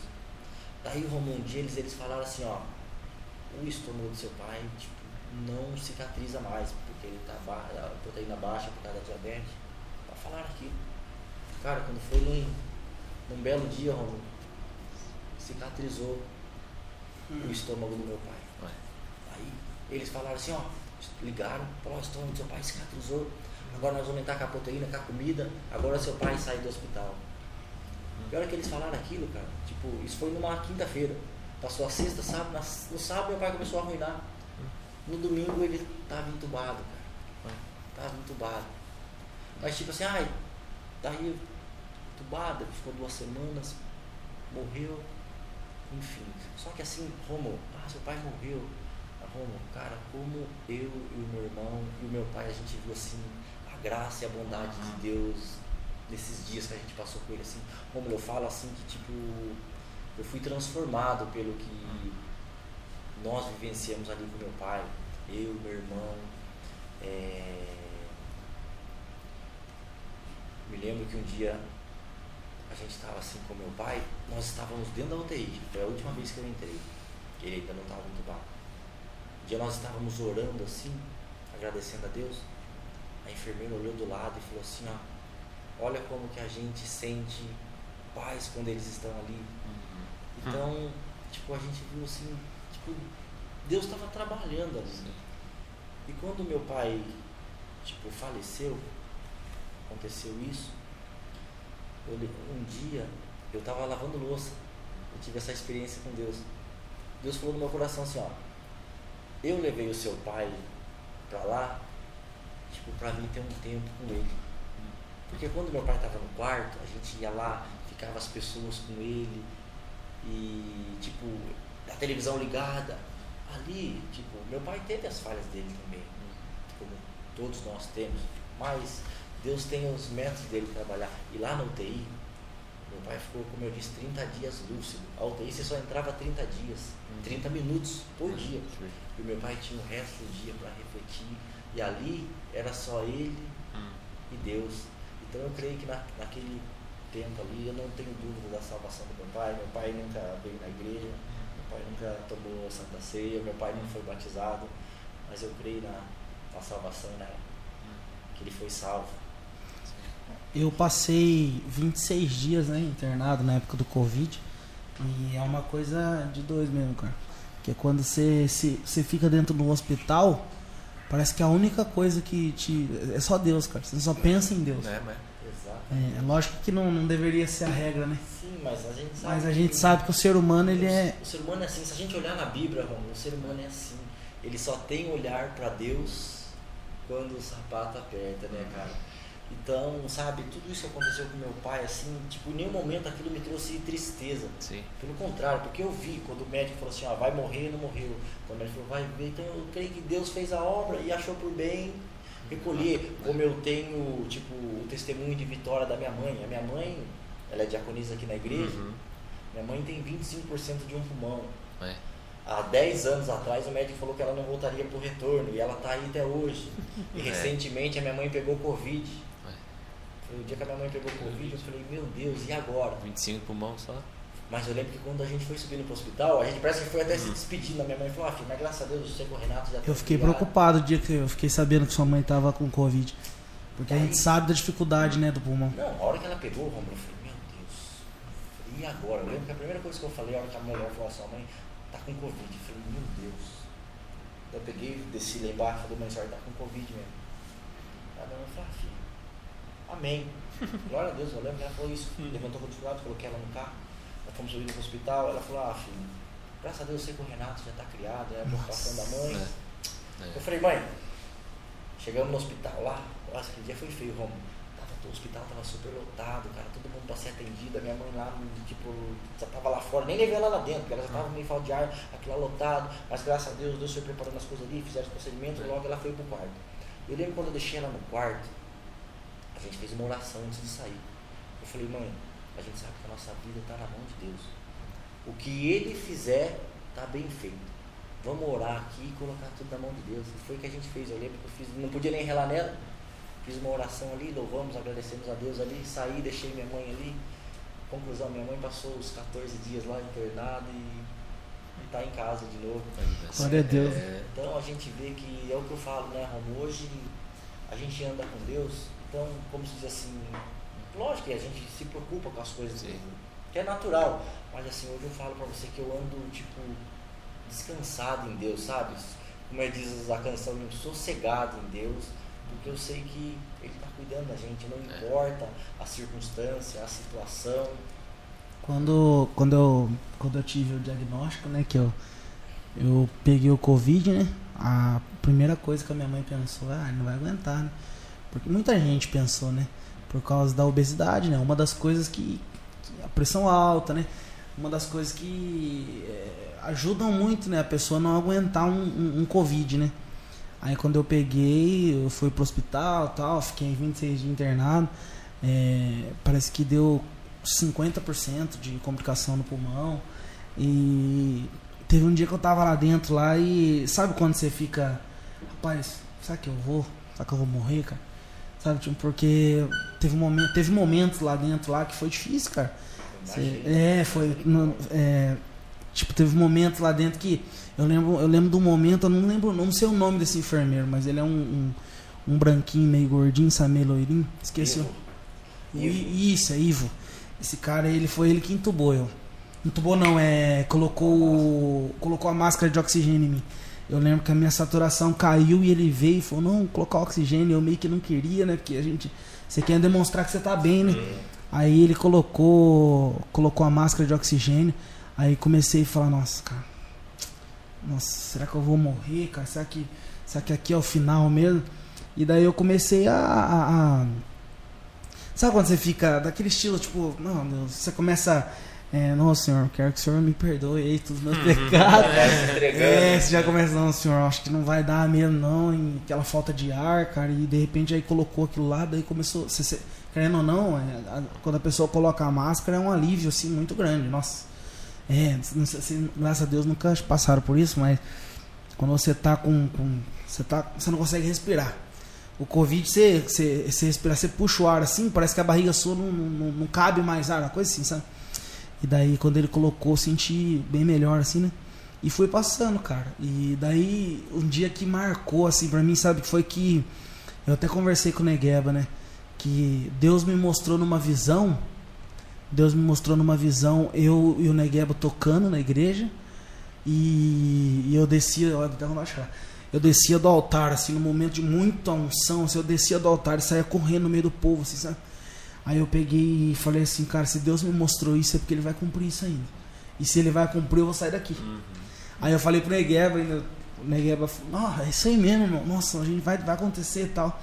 E eu teve um momento também que eu tava lá dentro do hospital e eu não, não sei como explicar, mas como se eu tivesse deitado em algo branco, assim. E aquilo era, pra mim, era presente de Deus, sabe? Em questão de. de- e eu senti ali que eu tava acolhido por Deus, sabe?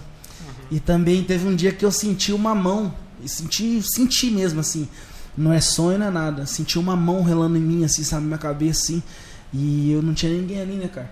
Aí eu falei, não, é Deus, cara. Deus tá aqui comigo. E daí foi, da- daí foi indo pra, só pra melhor, sabe? Daí eu comecei, sabe quando a gente. Você, pega e fala, não, cara, já não, não, eu vou sair daqui, é só o tempo de, de eu recuperar, eu vou sair daqui. E aí, nossa, minha mãe sofreu muito em casa, minha, né, minha mulher. Mas graças a Deus, cara, depois de 26 dias, um dia que o Dr. Reinaldo, o Dr. Reinaldo chegou pra falar pra mim que eu ia que eu ia embora, nossa, chorei. Porque a gente fica muito emocionado. Nossa, quando as pessoas vêm assim. Teve um dia que o, o Ivo ele veio com um violão tocando, rapaz. Tocando a música lá do Roberto Carlos, lá, eu preciso saber viver, sabe? Nossa. Tem quem não chora, cara. E eu vi, cara, quando eu tava lá, muita gente internada, nossa. Rapaz, falar pra você, cara. Se tem coisa que muda a vida da gente é quando a gente passa por momentos difíceis, cara. Por isso que às vezes a gente sofre tanto, porque se a gente não sofrer, a gente não Aprende. evolui, cara. Eu sempre assim, Romulo, né? Eu gosto de correr, tipo, então sempre quando eu tô correndo assim, cara, eu gosto de ir na estrada. Às vezes no meio da corrida eu lembro e falo, poxa, eu tô correndo aqui, meu Deus, tipo, às vezes eu tô sozinho. Abro os braços, louvo a Deus. Hoje mesmo eu tava correndo, começou a chover, cara. Nossa. Nossa, mas aquilo me deu uma alegria, assim, falei, puxa, graças a Deus eu tô aqui, né? Deus tem me dado essa oportunidade. E às vezes é que a gente fala, fala, tipo, eu tô glorificando a Deus aqui, mas a gente sabe que vão ter dias terríveis. Que a gente sabe, condição humana nossa, né, Romo? Ela tipo, ó, hoje tá bem, pô, Deus me ama. No dia que vinha dificuldade, pô, Deus me deixou aqui, sabe que Deus me ama? Uhum. Deus ele nos ama em todas as circunstâncias, mesmo nos momentos difíceis, porque esses virão, Sim. né? Se Jesus já falou assim, ó, tem bom ânimo aí, por quê? Porque a gente sabe que momentos difíceis virão. E essas coisas que a gente faz, né, Romulo, ela nos, tipo, nos quebranta, ela nos transforma. Você tá, você tá, como Sim. diz, você é melhor do que antes. Com certeza. Né, Romulo? Você é um Romulo melhor do que antes. Por quê? Porque a gente vê, tipo, a nossa pequenez, a gente vê Uhum. que a gente não é nada, a gente Sim. é dependente da graça de Deus mesmo. Então, tipo, hoje também, às vezes eu vejo que eu tô tendo essa oportunidade, eu quero, tipo, eu procuro tratar melhor as pessoas hoje ainda, porque às vezes a pessoa vai falar, puxa, o cara tá assim. Às vezes você não vê uma pessoa no cumprimento, o cara vai falar, ele tá assim porque. Tá ficando metidão, é, né? não, eu não quero, graças a Deus, eu sei que tudo que está acontecendo, eu sempre louvo a Deus porque eu sei que é a bondade dele, é a misericórdia dele. Eu nem, nem sei, nem, nem, eu sei que eu não sou tão bom para isso, mas Deus me deu essa oportunidade, então eu quero, tipo, ao máximo glorificar a Deus nessa oportunidade que eu estou tendo. Glória a Deus, cara. E sobre a questão de você tem vontade de fazer o ITQ, fazer alguma teologia, que um dia um pastor, um dia o pastor chamou a gente lá na frente, né? Falou pra gente, "Cê- eu tenho vontade de fazer, você tem vontade ou não? Como que é? Ah, sinceramente, tipo assim, cara, eu não tenho, assim, tipo, muita vontade, não. Eu gosto de estudar a Bíblia, é, tipo, gosto de pregar quando... E só que é assim, tipo, todas as vezes que eu preguei, foi umas experiências interessantes que eu tive. Todas as vezes que eu preguei, Deus me deu mensagem e ela ficou guardada ali, tipo... Tava assim, às vezes, lembro que dia eu tava sentado, sabe, a coisa começou a vir, cara. Eu comecei a escrever, eu vi que ali, todas as vezes que eu preguei, Deus me deu uma mensagem. Então, quando eu, quando, tipo assim, às vezes a pessoa fala, quer pregar? Tipo, eu falo, puxa, não, pregar. Lógico que a gente pregar, nada mais é, tipo, não tem muito. Porque hoje eu vejo assim, não, não, não tem mais mistério. O que tinha que nos ser, nos ser revelado já foi. Né? Nos foi revelada a bondade e a misericórdia de Deus por meio de Cristo. Então não, não tem mais nada de, de oculto para ser revelado. Quando a gente tem que pregar, lógico que a gente tem que falar daquilo que a gente vive, porque né, nós estamos aí caminhando e levando, semeando a boas Sim. novas, que é aquilo que a gente vive. Mas todas as vezes que eu preguei, é, Deus me deu as mensagens, eu anotei.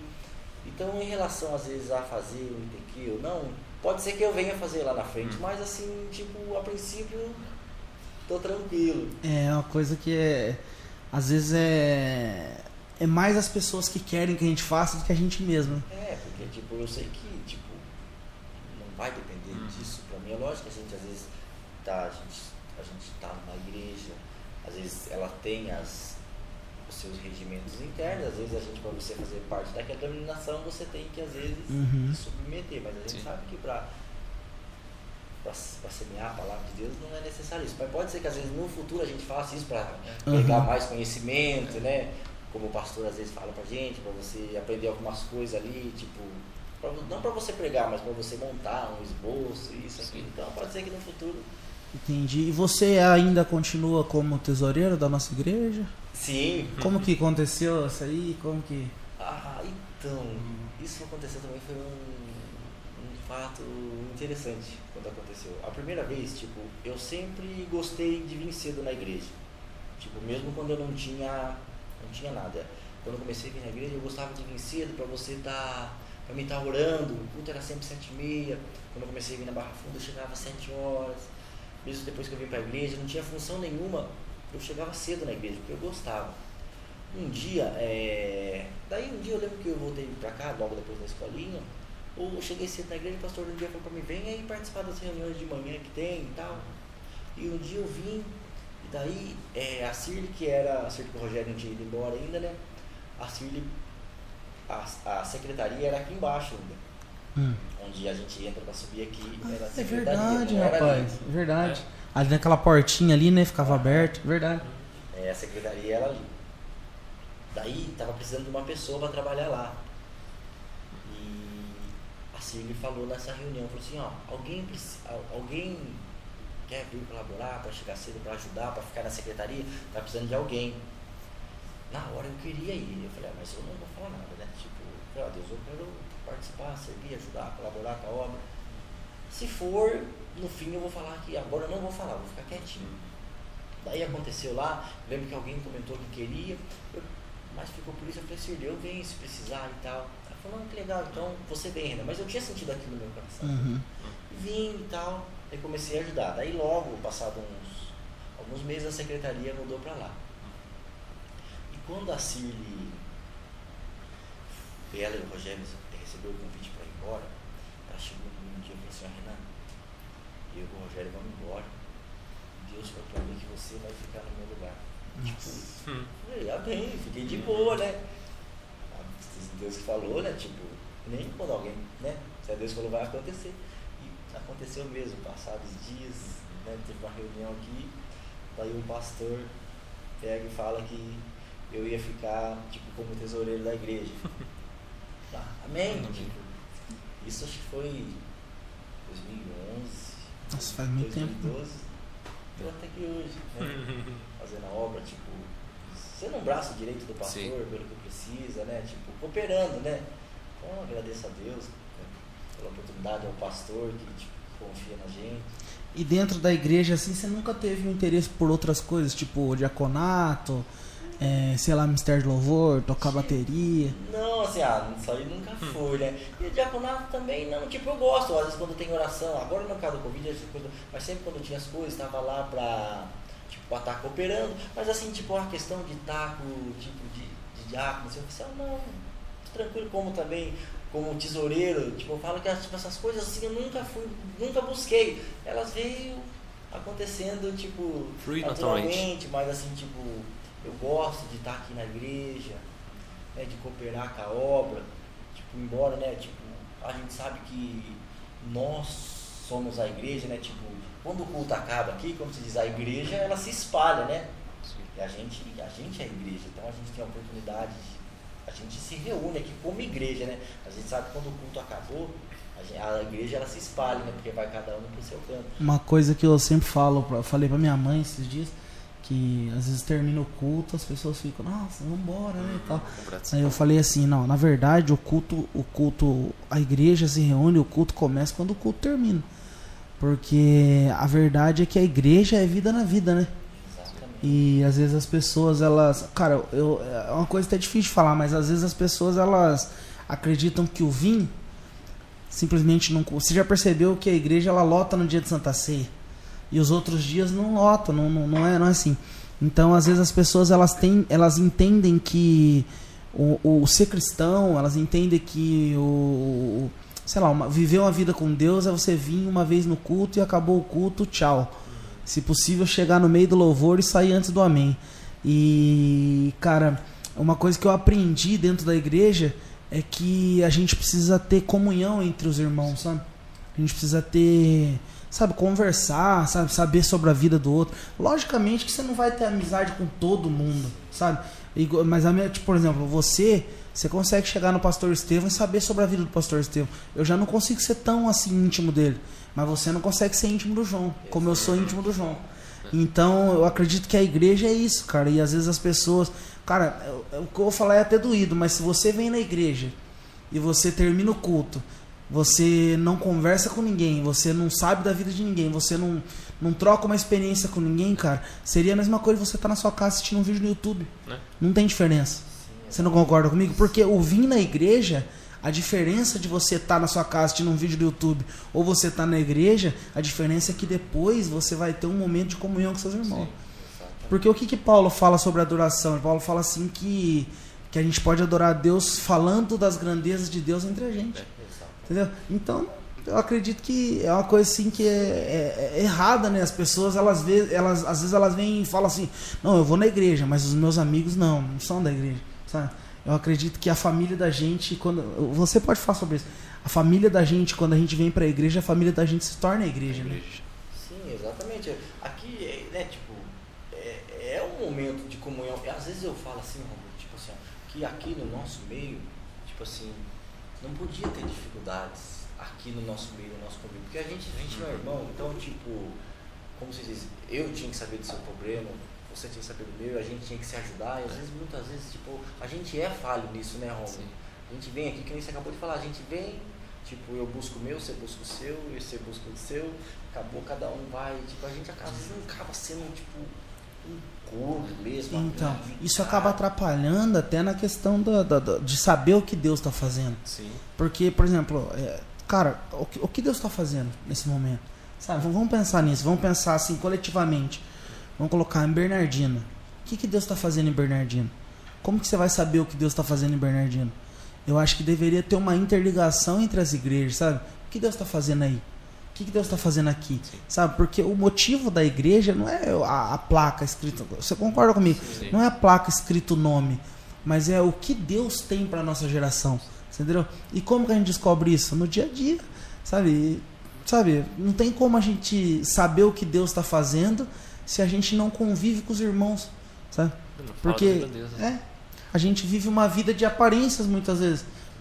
É, você, você pode chegar assim, ah, ah não, mas a igreja aqui tem que mudar porque a igreja tal já pintou tudo de preto e tem um som Master Blaster lá e não tá. Mas não tem isso. Talvez a, a palavra aqui, não questão de melhorar, mas tipo assim, é, nossa, glória a Deus que lá tem um som bom. Ah, é aqui, ah, lá, lá, o Quadrangular tem o pastor tal que prega bem. Ah, glória a Deus. Sabe, você tem que entender que é penso, assim, cada, cada, cada igreja é uma pessoa. Uhum. No sentido assim, tem gente, igual eu falei pro Romulo um dia, você vê um cara, surfista, né? que Curte uma surf assim, mas fala descontraído. Aonde que ele vai se encaixar mais? Na congregação, na candular ou na bola de neve? Na bola Entendeu? de neve. Aí, cara, com o tempo, Deus muda, aí você vai, você vai evoluindo, você vai. Não, tá, aqui foi bom, igual você falou, você tava na Batista, da Batista, é, tem. Não ficar pulando de igreja, mas tipo assim, não, tá, até aqui Deus, Ebenezer, né? até aqui o Senhor me ajudou, então daqui eu passo, ah, daqui eu vou pra lá. Ah, e você vai, não tem um. É questão de maturidade, cabeça, jeito. Eu acho que às vezes a gente se atenta para detalhes, vamos dizer que tontos, né? Uhum. Tipo, na verdade, a gente se apega a coisinhas que não tem, a, não tem nada a ver. E tipo, a- às vezes que nem tipo, ah, mas é, às vezes a gente acha que a vestimenta faz Hum. um crente. Uhum. Então, tipo, a gente se atenta para coisas que não Sim. tem nada a ver. E, e o que eu falo, tipo, acho que dentro da igreja, entre nós, a gente tinha que ter mais o amor, Uhum. Mais a comunhão, porque como que a gente pode. Como que a gente vê Deus? Deus ele não fala que, tipo, quer ver Deus? Jesus falou assim, ó, o que, que, que você faz para agradar? O que, que você faz para agradar a Deus? Amar a Deus de todas as coisas, acima de todas as coisas, e amar o seu próximo Sim. como a nós mesmos. E eu acho que a gente falha nisso, cara. Eu acho que muitas vezes a gente. E, e ele piorou ainda, né? Que depois no final ele olhou, pegou e falou assim: Então já que. Não, não, vou deixar um pouquinho mais difícil. Então faz o seguinte: ó, ame o seu próximo como eu vos amei. É. Sabe? Aí ele a- acabou de complicar tudo, sabe? Então quer dizer que se, se, a gente, se, se precisar morrer pelo irmão, a gente tem que morrer, porque Jesus morreu por gente. É. E andar de mãos dadas, às vezes, tipo. Porque, como se diz, a gente. Todos. A gente todos falhamos. E às vezes a gente. O irmão falha, a gente, olha errado, a gente. que, tipo, a gente julga. Na verdade, a gente. A gente está no mesmo barco, com os, com os mesmos defeitos, uns aparentes, outros não. Uhum. O coração é uma terra que só Deus conhece. Às vezes, por exemplo, assim, eu não pego, tipo, em pegar esse copo d'água seu, mas, Uhum. mas eu tenho outros pecados. Sim. Mas como o meu não é visível, É, eu sou mais santo que o outro. exatamente. É. Então eu acho que a gente tinha que andar na mesma condição, né? De dependentes da Sim. graça de Deus, dependentes da misericórdia E o de Deus. bom de andar, deixa eu cortar você, é o bom de andar em comunhão que cada pessoa conhece uma face de Deus. No sentido assim, eu já falei aqui com o Kaká, eu conheci o primeiro a Deus, a de Deus. É o Deus justo. Se ensina ou não, não é pra fazer, não faça, ah, beleza. Porque eu fui criado desse jeito, então eu consegui ver Deus desse jeito quando conheci. O Rômulo já conheceu o Deus de amor, porque cresceu sem pai, então ele, o, o amor de Deus. Aí hoje, eu tô conhecendo, conhecendo Deus de amor, que, que cuida. Não, pode estar tá caindo céu e terra, mas eu tô contigo aqui, vamos lá. E o Rômulo tá conversando Deus já justo. Entendeu? O Kaká conhece Deus da, da prosperidade. Da provisão. Provisão. Entendeu? Você conhece Deus da Ti. Aí, na qual forma você vai conversando, você fala assim, não, mas está errado, porque isso. Nossa, é verdade, porque eu não tinha visto esse lado, porque eu conheço esse lado de Deus. Mas você conhece esse lado. Olha aqui, olha esse. Nossa, que não é verdade isso. Um dia o Romo chegou pra mim e disse, viu, João, você tem uma mania muito feia. Ele tava bravo, amigo bravo. Eu tem uma mania muito feia. Com os outros, que, sim, que você não tem muita intimidade, você fala uma boa. Mas quem tem intimidade, você acaba sendo muito grosso, muito seco. Aí eu parei pra pensar. Falei, que tá verdade mesmo?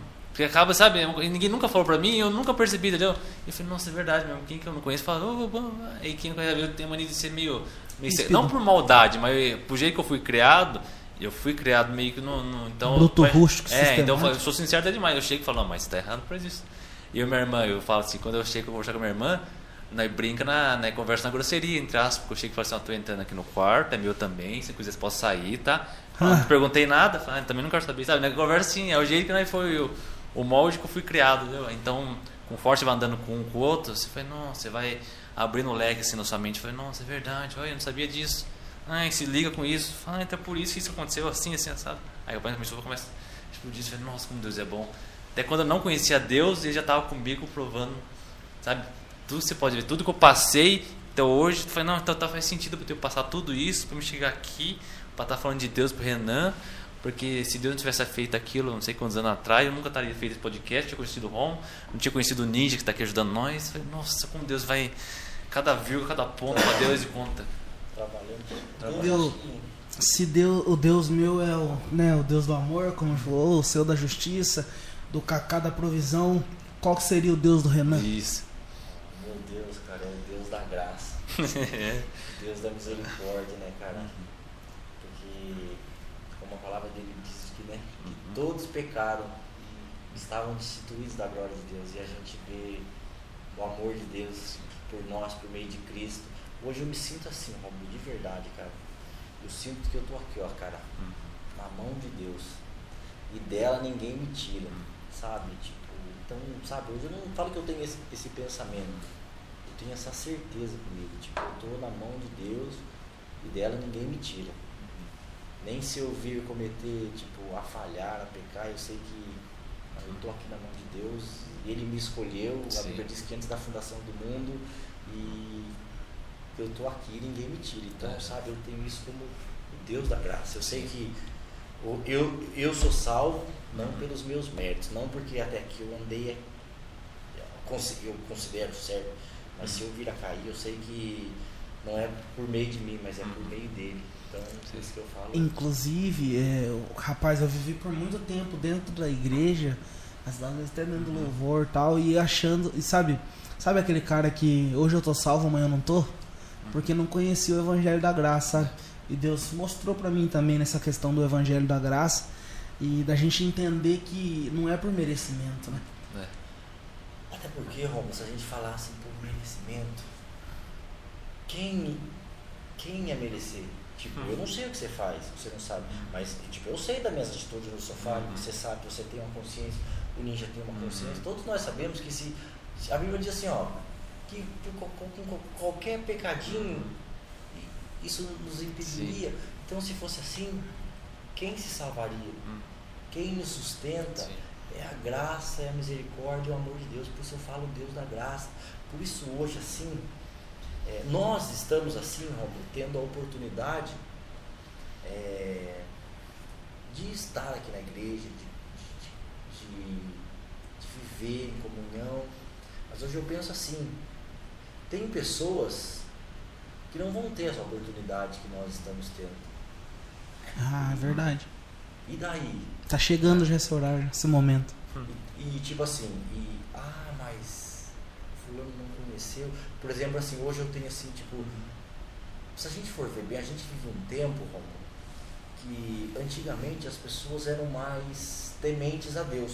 Hoje o evangelho ele tá chegando assim de uma maneira mais, tipo assim, mais assim, tipo, ó, temos a internet que tá assim, mas a gente, se a gente pegar assim no tempo dos nossos avós para trás, tipo assim, nós estamos tendo a oportunidade de uma clareza, mas teve pessoas que não tiveram a mesma oportunidade que nós, mas dentro da consciência dela, daquilo que ela entende por temer a Deus, ela procurou andar em verdade, mesmo às vezes que não, que não tenha sido tipo aqui dentro da, tipo dentro da igreja, mas ela procurou servir a Deus ali de toda a consciência. O que, que Jesus fala? Ó, serve a Deus de toda a sua mente, de todo o seu coração, de todo o seu entendimento. Hum. O nosso entendimento hoje, ele, ele é de uma certa forma. Mas uma pessoa antiga, às vezes uma pessoa que nunca, que nunca soube ler a Bíblia, mas ali na, tipo, morou num sítio afastado, de, mas ali, tipo, na, no entendimento dela, ela procurou servir a Deus sinceramente. Jeito, né? Então, será que Deus não alcançou uma pessoa dessa?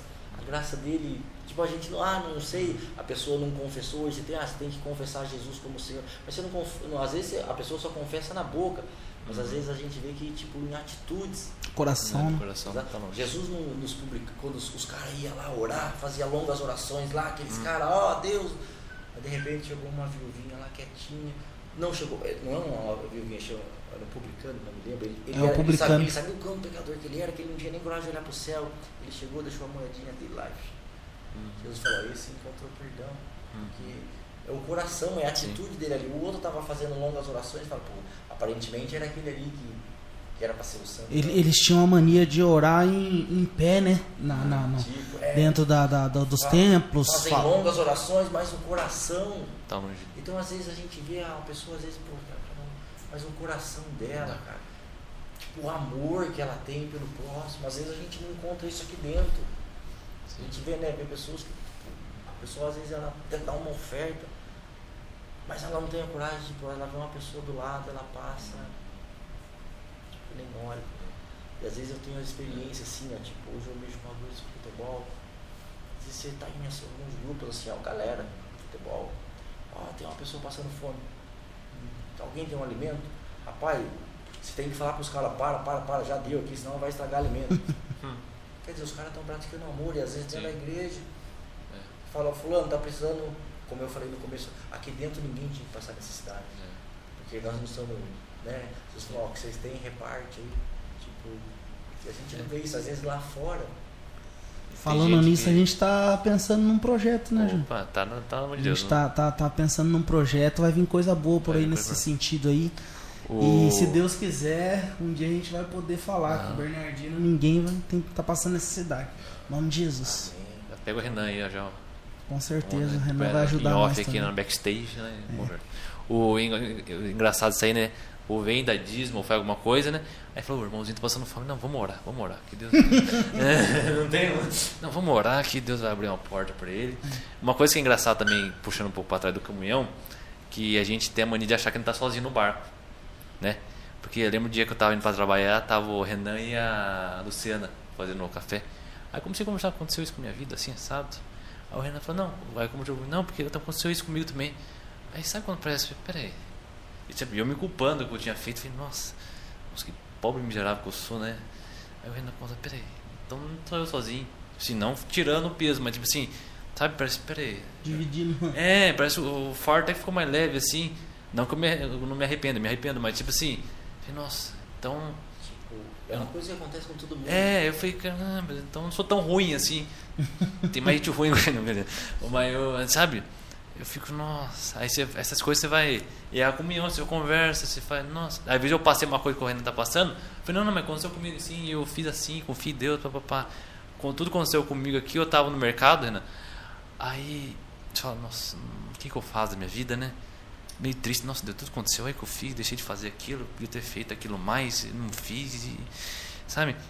Aí nisso no meu coração assim, "Velho, por que você não vem morar na casinha do lado da igreja? Assim, queimou no meu coração diferente, sabe? Não foi um pensamento. Queimou, eu comecei a chorar dentro- no meu setor lá do, da rua, lá no mercado, comecei a chorar. Falei, nossa, então, dizer isso que Deus quiser. Fui lá e falei. O Kaká falou, fala pro professor Estevo. Aí eu falei. Aí eu falei pro professor Estevo, não, não, vai lá, vai lá, só dá uma limpadinha se tiver bagunçado, mas é vontade, fica à vontade. Aí eu chego e falo pro Kaká assim, não, o pastor Estevo já tinha comentado comigo e já pensou. Aí passa um tempo, não, a dona Vera, o Renan e a Luciana tinham comentado. A Vilma falou pra A você. Vilma tinha comentado pra mim. Aí eu falei, ah, não tem como. Aí eu fui, vim, vim na direção de Deus. Falou que o tá aí, Deus. Tá, vai. Ah, mas como você vai comer? Não, Deus, Deus vai ajudar. Aí o Renan ajudou, deu uma cesta pra mim, né? Já deu. Isso vai durar acho mais dois meses aquela cesta lá gente. Uhum. Falar, amém, Deus, vai, né, faz, faz isso, dou aquilo, ajuda. Aí eu tava lendo um livro, Louco Amor, do Francis Chan, muito bom. Aquele lá explodiu a minha mente também. Aí eu lendo o capítulo 9 que fala de testemunho, né, das pessoas, fulano fez isso, ajudava aquilo na igreja, né? Aí tinha uma frase de uma menina que falava assim no, no testemunho, é, como você, você dá a parte do dinheiro, do seu salário para as pessoas? Porque, eu não, é, ela falou assim, porque eu não consigo entender, eu tendo uma vida boa e tem gente passando fome. Eu falei, nossa, que...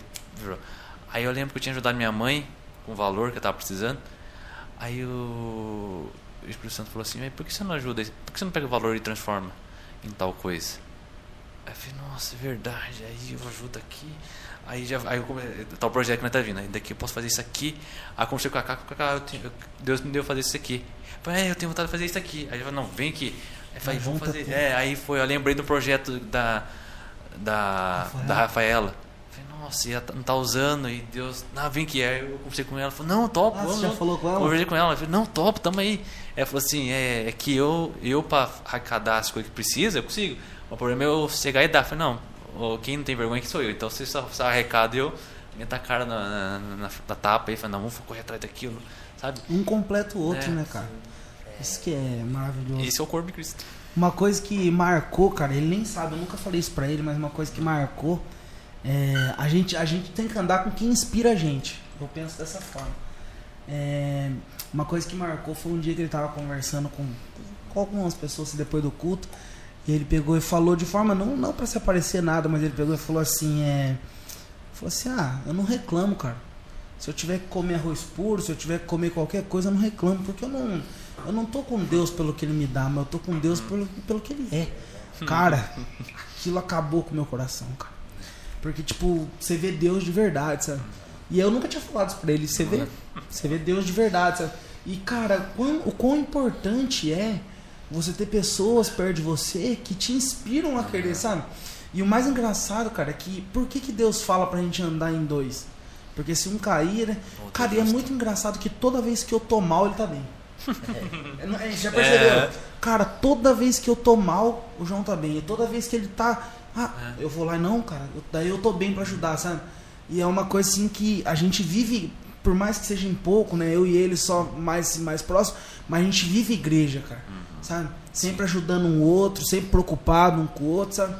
Cara, eu acho que é muito importante, assim. É, é- é tremendo, às vezes, tipo, sempre quando eu vou, às vezes comer, sempre que eu vou orar a Deus, eu faço, assim, tipo, agradeço, Uhum. te agradece, eu falo, Senhor, mas, tipo, se um dia vier faltar de novo, que a mesma alegria que eu tô louvando o Senhor agora por ter, que quando faltar, Uhum. que seja também a mesma Sim. alegria. Às vezes quando eu tô correndo com o Senhor, eu falo, Senhor, se um dia vier a coisa ficar ruim, que a mesma alegria também seja a mesma, porque, tipo, é que eu acabei de falar lá atrás. Tipo, a Deus não é bom, a Deus não é bom hoje porque eu tenho, amanhã, Hum. por que isso? Sim. Eu, sabe, eu, Romulo, eu jamais indago a Uhum. Deus. O dia que meu pai morreu, meu irmão saiu, chegou e falou assim, ó, o pai acabou de morrer. Eu falei, glória a Deus, Renato. Aí tava eu, o Renato, meu irmão e meu primo Zé Gotinho, eu falei, vamos fazer uma oração aqui e agradecer a Deus, Renato, por tudo isso. Então pegamos ali, orando e agradecemos a Deus. Então, Romulo, eu não, tipo, eu não indago mais a Deus assim, tipo, nada. Eu sei que tudo que, que vem são, são, tipo assim, circunstâncias da vida, tipo, se amanhã ou Uhum. depois, tipo, ah, você pegou Covid, eu peguei, né? Tipo, ah, não peguei o Covid, mas, tipo, a gente pegou, outras pessoas pegaram, Verdade. pessoas morreram, famílias morreram. E tipo assim, então Deus ama a gente e não ama aqueles que. A gente se acha muito centro do universo. Exatamente. Então a gente acha que, ah, então Deus ama nós, que privou nós, mas aqueles que morreram, então Deus não ama. Não, Deus ama todo É. mundo. Só que acontece É. para todo mundo. Né? Isso a gente tem que entender. O sol nasce pra todos, né? Exatamente. E o que eu espero de Deus e do Evangelho é aquilo que a gente, tipo, o que eu tenho para mim. Eu não venho aqui na igreja porque eu quero que Deus me dê isso e aquilo. Tendo algumas coisinhas, mas eu nunca busquei nada disso. Eu estou Uhum. vindo aqui porque eu quero, tipo, eu quero Deus na minha vida, Sim. eu quero servir a Ele. Se, tipo, mesmo se amanhã não tiver nada, Sim. não vai mudar nada, porque eu sei que, tipo, isso aqui, ó, que a gente vê é fumaça. Uhum. Vai passar, o que a gente. E às vezes é por isso também que a gente não pode querer, tipo. Acho que isso- é, é Jesus que falou, ou é Paulo. É Paulo, tendo o que comer, o que beber, estejais satisfeitos. Às Uhum. vezes a gente quer muito para nós, É. a gente poderia estar fazendo o bem pro próximo, a gente Sim. às vezes, olha, estar ruim para mim assim, mas a gente não consegue olhar do lado. Fala sobre o que o Francis Chan fala no, no livro dele, da casa. Da casa? Ah, da casa. Ele fala assim que Deus ele- ele veio num lugar e deu sentiu no coração de vender a casa dele, porque a casa dele é muito grande, para ele morar numa casa menor e o dinheiro que ele ganha da casa investia na, na obra de Deus. Aí chegou, vou fazer isso. Aí a turma, ah, você é louco fazer isso? Vender sua casa? E seu filho? Você não tá pensando no seu filho, na sua esposa, não sei o que lá. Aí ele falou, não, ele pensou e não, não se ouviu e fez. Aí ele falou assim para as pessoas, mas quem que é mais louco? Eu de vender minha casa para investir um dinheiro na obra? Ou vocês que não lê mais a Bíblia, não buscam mais a Deus, não faz mais, não ajudam o povo? Quem que é o mais louco aqui na história? É eu ou você? É aquela história que Paulo fala: viver é Cristo, morrer é lucro. Então, tipo assim, cara, se eu, vou, se eu, igual eu falei do- dos detalhes, se for pegar desde o começo, bem de conhecer Deus, eu ve- vendo minha mãe é, acordando cedo, 5 horas para fazer comida do meu pai, para levar para a escola à noite, né?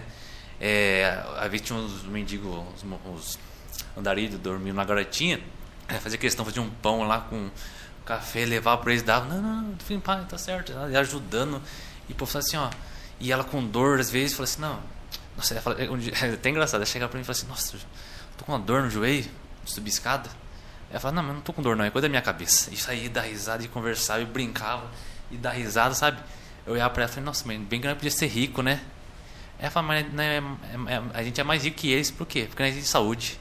Então, dinheiro não tem nada que compre a saúde. Ela fala, "Ai, minha mãe com essas coisas, sabe?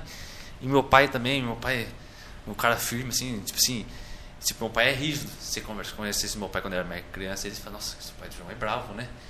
Mas, tipo assim, se for ver a história dele também, o meu, o meu avô morreu cedo, ele era o, caçu, é o, mais novo, o mais velho, e teve que abrir mão, começar a trabalhar, porque ele é o homem da casa, e, os irmãos, e vai, e corre, e abre mão, e acordava, é, chegava de manhã do serviço, e acendia o lampiãozinho, começava a estudar um, as faculdades que tinha antigamente por correio, e aí ele é formado em eletrônica, e pensa uma coisa, ele faz, fala, peraí, como que eu posso arrumar isso aqui? Ah, Eu faço assim, ele pensa na mente, aí quando vê ele está fazendo, eu falo, nossa, eu brincava assim, nossa, se eu tivesse 1% da inteligência do meu pai, eu tava feito perto da vida. Sabe, ele, ele, ele fala assim, eu sou crânio, eu lembro que fala, senhor é crânio mesmo. Porque ele fala assim, não, vou. Esse dia atrás, eu lembro bem tempo atrás um, uma oportunidade que eu tive dele fazer um dimmer, de regular a velocidade assim, de ventilador, de luz. Ele falou assim, ele tinha um livrinho, viu lá no resistor e tal. Aí eu olhei pra ele, já correu a placa, já soldou. Aí nós chamamos uma caixinha, encaixamos. Ele fez. Sabe, sabe, meu pai é essa, um homem. É que ele é meio medroso também. É, mas, sabe, ele tem a, a, a capacidade, sabe? Eu falei, nossa, se eu fosse um cara assim, né, se tivesse pelo menos. A, eu tivesse o ônibus da minha mãe, porque a minha mãe, não, não deixa pra amanhã que pode fazer hoje. Vai atrás, já fica ligando. Já foi lá? Já foi, resolveu? Já foi? Então, e ela, sabe, a mil. E vai, e vai, e vai. Eu falei, nossa, como que pode? Sabe, até eu, eu era, eu até medroso porque não acordava cedo pra minha escola, 5 e meia eu tava de pé já. Porque 6 horas tinha que pegar o ônibus. E aquele breu. É horário de verão. Morava no sítio? Morava no sítio.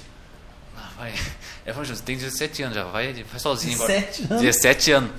Eu fui, ah, você é louco, encruzilhada, ah, cada, ah, só Deus, mesmo, cada coisa que nós já ouviu lá. Ah, aí eu fui assim, fui, sabe? E fui naquela lá, e, sabe, você não, você vai vendo você crescendo, as coisas acontecendo. Isso, minha mãe lá sempre apoiando eu, tipo assim, na, na medida da- do possível lá. Eu falei, não, vai fazer, tá.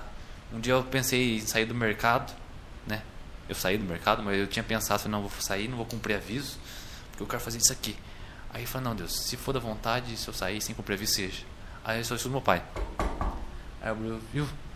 É, por que você não espera pegar férias pra você pensar? Do nada. Por que não pe- espera é, pegar umas férias, tudo aí? Pensa com calma. Sabe, se aí você quer, bom, não ajuda aqui, o, o, alimento não vai faltar, mas não prometo luxo nem nada, daí você corre atrás. Eu falei, sabe? Deus, sabe? E Deus em cada coisinha e. Sei lá, e assim, olha como que Deus é perfeito, que quando ele entrou de férias, que ele tava com aquele pensamento de sair, quando ele entrou de férias, a gente montou o podcast. É. Falei, não, você não vai descansar? Eu falei, não, isso isso aqui não tem nada que pague, não. Direção de Deus eu já tinha dado pra mim, né? E eu não queria fazer sozinho. Porque eu sou meio vergonhoso. Aí quando o Tom tá aqui, que ele já fala mais solto, eu, né, eu consigo, vou encaixando, só cumprimento. Falei, é verdade, é isso aí. Então, eu puxa aí. E você vai, sabe, aqui, ó, você olha cada cantinho, cada. O dia que eu levei, quando eu levei um choque aqui, falei um pau. É. Falei, nossa, isso, e, cada, e falta aquilo e quebra Tudo que aquilo. você olhar aqui dentro, Renan, tem uma história. Tem. Isso aí ninguém vai tirar. É. E- Não sabe que o prazer de fazer as coisas, sabe? Igual você tem da escolinha, de ajudar, sabe? Não- Você não sabe, eu, você não sabe a felicidade tem que colocar um sorriso na rosto de alguém. Aí eu sou meio palhação, brinco, mas a minha vida pode dar um, tá um caco. Se eu conseguir fazer alguém feliz, dar risada, pra mim já fala, não, se alguém, tá- pelo menos um fardo de alguém já deixei mais leve. Sabe? É isso, que- isso, isso me motiva, sabe? Mas peraí, Renan tá precisando disso? Não, tá.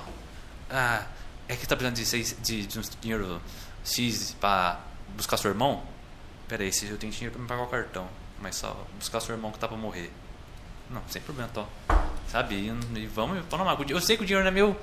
Sabe, Deus, nós estamos, igual o pastor André Fernandes fala, nós estamos como bons- mordomos. Que Deus dá uma porcentante aqui, dá pra nós cuidar. Mas quando eu pedir, eu devolve. Opa, tá, é do senhor. É. Entendeu? Não tem essa. Não, porque se eu tirar esse dinheiro daqui, não vou conseguir dar daqui. Eu É tirei. viver sempre em confiança, né? É, vocês falaram isso aí também tem uma, uma coisa também que eu não posso deixar de falar aqui. O ano passado, é, 2019, ano 2020 foi o ano da pandemia, né? Então, ano passado eu tinha escolinha. Tipo, a escolinha não era uma coisa fixa, né? Dependia das mensalidades. Em 2000, em março, tipo, parou tudo. Eu falei, puxa, meu Deus, e agora? E eu falei, mas agora é que eu vou aprender, tipo, eu, vou, tipo, eu andei com Deus até aqui, agora eu vou continuar caminhando. Falei, Senhor, o Senhor sabe, me ajuda. Aham. Fiquei em paz, Romulo, cara, eu tive assim, nossa, eu vi tanto o amor de Deus e a graça dele, assim, cara, não faltou nada. Tipo, foi pintando, precisava fazer um serviço na associação lá, daí eu fui lá, trabalhei lá, daí a diretoria, tipo, me retribuiu. É, entrei nesse auxílio do, do governo aí que precisava. Tipo, meu irmão Renato veio, tipo, me ajudou, mas sem eu, assim, ó, sem eu falar nada, tudo, vi o amor, o cuidado de Deus, a misericórdia de Deus, não faltou nada. Isso que eu, aquilo que eu falei lá atrás, sabe, Romulo? Hoje de verdade, cara, eu ando assim, tipo, sabe, descansado em Deus mesmo, Romulo. Abacuque 3,17. Como, tipo, Uhum. nem Paulo diz assim, né, cara? Eu falo pra Deus que eu quero viver isso de verdade. Porque ele fala assim, ó, eu aprendi a contentar-me com o que tenho, É. sei ter, sei não ter hoje tá bom, glória a Deus. Mas eu Uhum. sei que isso aqui, a nossa vida ela é uma roda gigante. É. Eu tenho, né, hoje eu tô vendo isso na minha vida. Quem eu te contei no começo.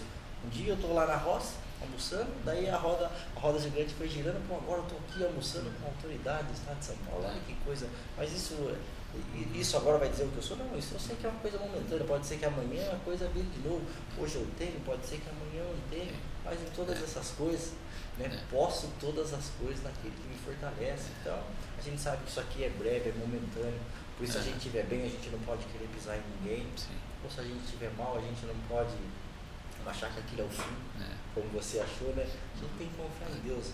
Senhor, o que, que o Senhor tem para mim? Se for isso, amém. Que nem eu disse para minha mãe, mãe, vamos orar, a senhora vai ficar aqui agora, tá na mão de Deus. Gente, né? Vamos ver Sim. o que Deus tem. O que vier, louvado seja Deus.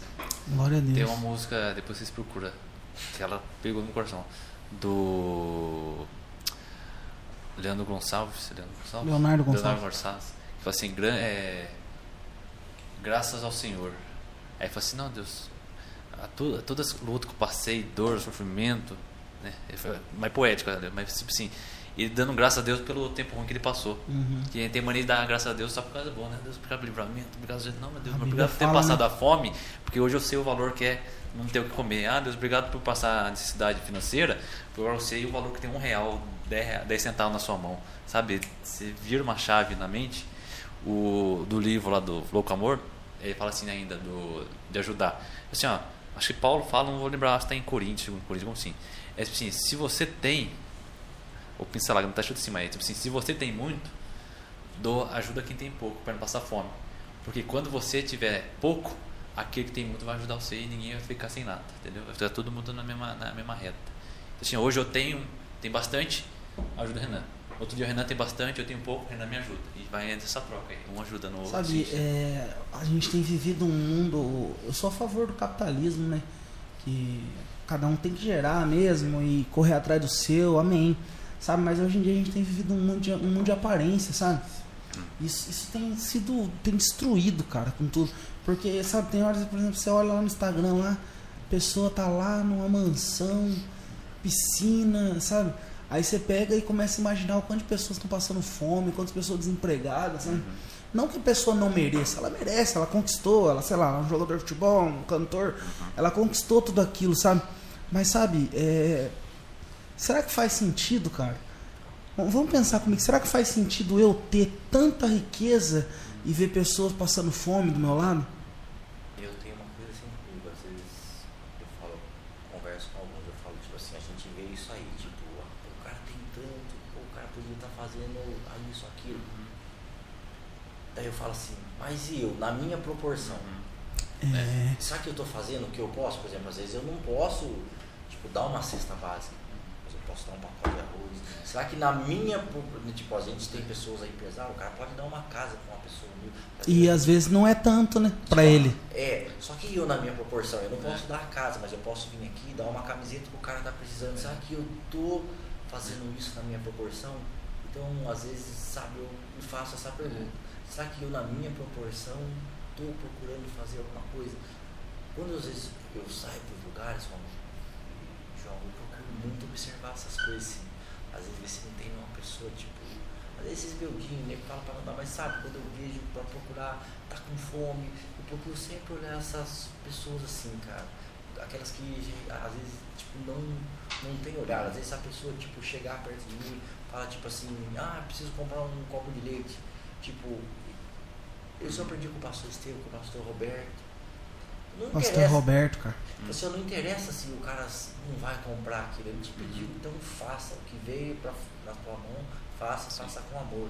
Eu tive essa experiência uma vez, cara, eu tava vindo, eu jogava em Lençóis Paulista.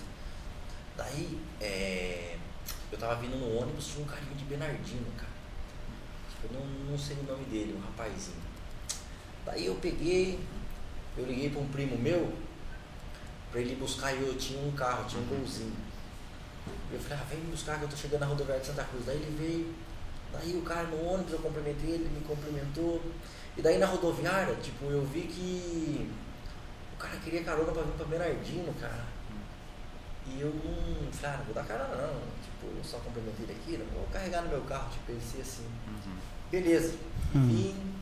Cara, a hora que eu tô chegando em Bernardino, eu tinha. Tava quase chegando perto aqui da chácara do Zé Francisco aqui. Cara, tava uma chuva. A hora que eu tô chegando ali assim, cara, eu vi uma motinha assim na nossa frente. Era um mototáxi trazendo o cara, e o cara incluidinho, cara, na chuva. Ah. Puxa, eu vi aquilo, mano.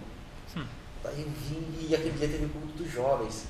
Quem pregou aquele dia foi o Coxinha, cara. Lucas. É, cara, e aquele dia ele falou sobre a gente ter amor pro próximo, cara. E eu só lembrava aquele cara da moto. Eu peguei e falei assim, Senhor, me dá uma oportunidade para me consertar. Tipo, não acredito. Beleza. Isso foi num sábado. No domingo, tipo, voltava embora. Porque, tipo, joga- jogamos, jogamos no sábado, aí peguei já vim, né? No domingo tinha treino, segunda-feira tinha treino de novo.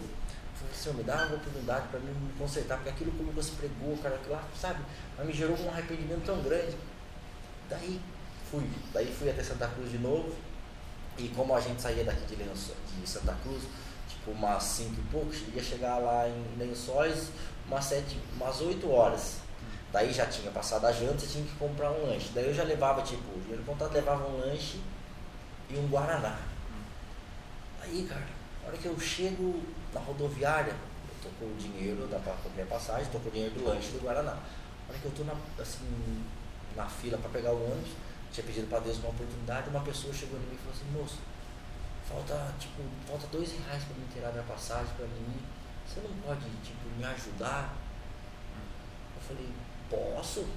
Tum, já paguei, falei, bom, já não tenho mais o Guaraná. Hum. Porque, tipo, Hum. tá bom, vai ter o lanche. Fui, chego na rodoviária lá de Bauru, tô sentado assim lendo a Bíblia. Eu levava, né? Faltavam alguns. Sentou do meu lado um senhor. você está lendo a Bíblia? Eu falei, tô. Eu falei, você é evangélico? Eu sou. Falou, também sou. Eu eu sou pastor. Eu falei, é mesmo? Então você lembra se ele morava em Agudos. E tipo, eu acho, acho que o nosso ônibus, não, acho que tipo assim, eu chegava às quase 8 horas lá e o ônibus saía às 9. Eu achei, daí chegava em Lençóis Paulistas, que devia ser meia hora até Bauru, era rapidinho. Daí a hora que o ônibus chegou, eu peguei e falei assim, o senhor não vai agora? Ele falou, ah não, eu não tenho dinheiro para pegar esse ônibus. Hum. Eu só posso ir no outro, tipo, que era 11 horas da noite, circular. E tipo, faltava 10 reais pra ele. Era o dinheiro do meu lanche, cara. Eu falei, ah, não posso deixar esse homem aqui. Eu falei, vamos que eu entendo pro senhor. Teria passagem, nós fomos sentados, tipo, lá. Eu falei, nossa, e agora? Tô sem o dinheiro do lanche, sem, tipo, mas tive a oportunidade de, de me redimir. Cara, cheguei lá na República, lá. O meu amigo falou assim, Renan, vamos comer um lanche. Eu falei, ah, cara, hoje eu não vou, tô sem. Ele falou, não, eu vou pagar, tô te convidando pra você ir. Quer dizer, tipo, estendi a mão pro outro ali, tipo, Deus sabe que eu fiz aquilo Aham. de coração, porque, cara, depois daquele dia, graças a Deus, nunca mais eu tive problema com isso. Mas, tipo assim, eu estendi a mão aqui, Deus me estendeu a É. mão aqui, não deixou faltar nada. Então, sabe, cara, tudo que eu procuro ter oportunidade, é lógico que a gente é falho, mas eu procuro, assim, tipo, estender a mão com amor, mesmo, porque eu sei que isso pra mim, Romulo, é, é evangelho, cara. Porque não adianta nada eu ir ali dar a melhor oferta, mas tipo, se os bens falam, a gente olha um, tipo, um pequenino ali, a gente não estende a mão. E às vezes tipo um ato que você faz ali vale mais do que você pregar ali, cara. Às vezes você Uhum. ganha a pessoa ali na sua atitude, cara. Né? Quando Paulo fala que a gente é um, um, um livro aberto para que todos leiam, então acho que a nossa atitude, as nossas ações às vezes demonstram mais do que a gente subir e pregar. É, verdade. Leandro, Leandro Pereira, um, um pastor que estava acompanhando, e falou assim, que Deus tinha dado uma palavra para ele, para ele ir para Orlando, que não ia faltar nada. Eu falei, mas como que eu vou lá? Não. Deus, Deus falou assim, eu vou, não vai faltar nada para você. Amém.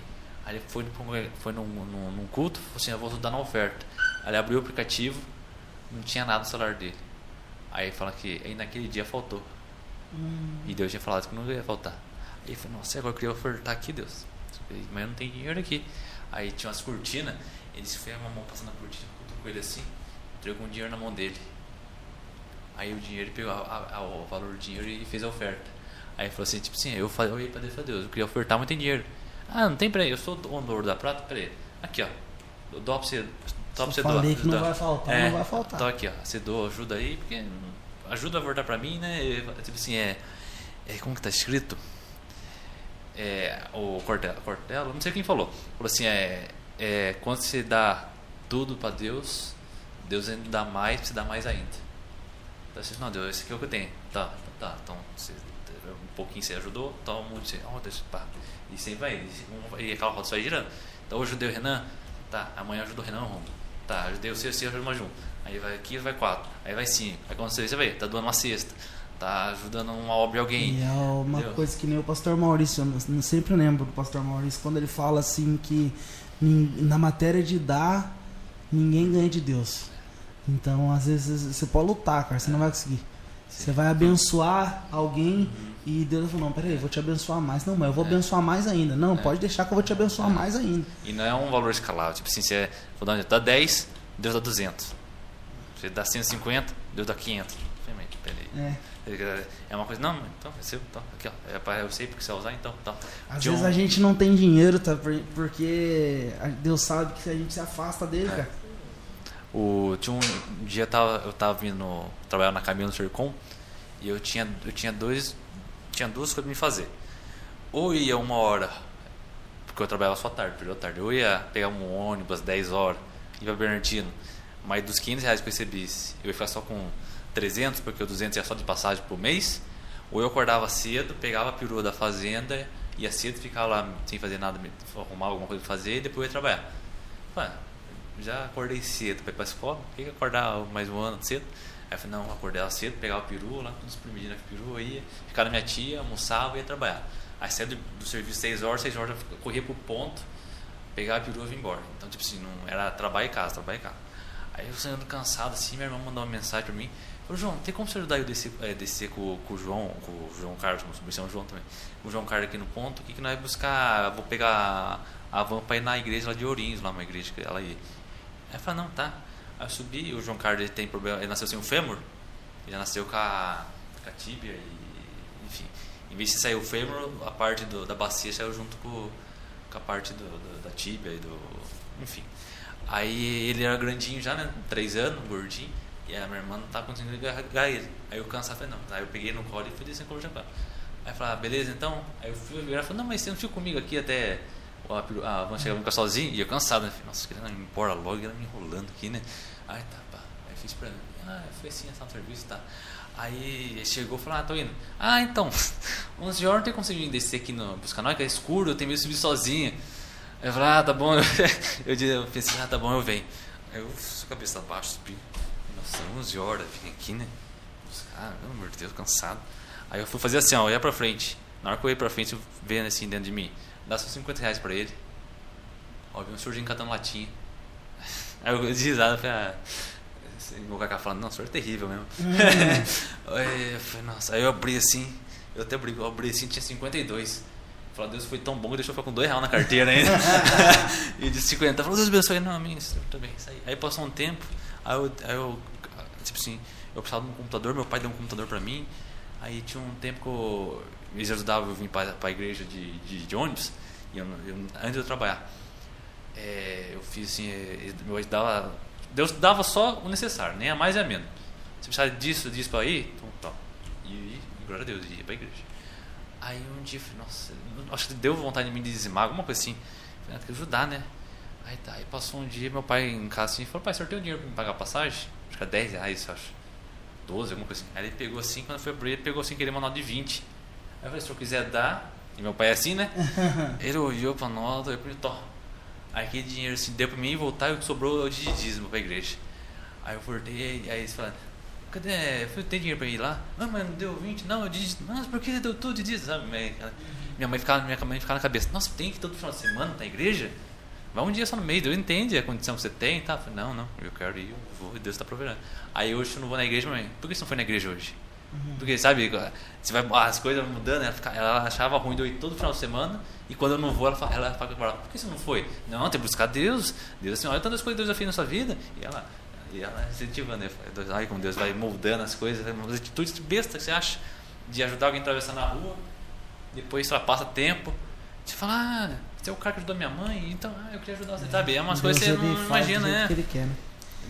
Mas, Renan, e aí, tem, pra gente estar tá encerrando, quais são os planos para sua vida, os seus sonhos? O que, que ainda tem ainda dentro do seu coração ainda?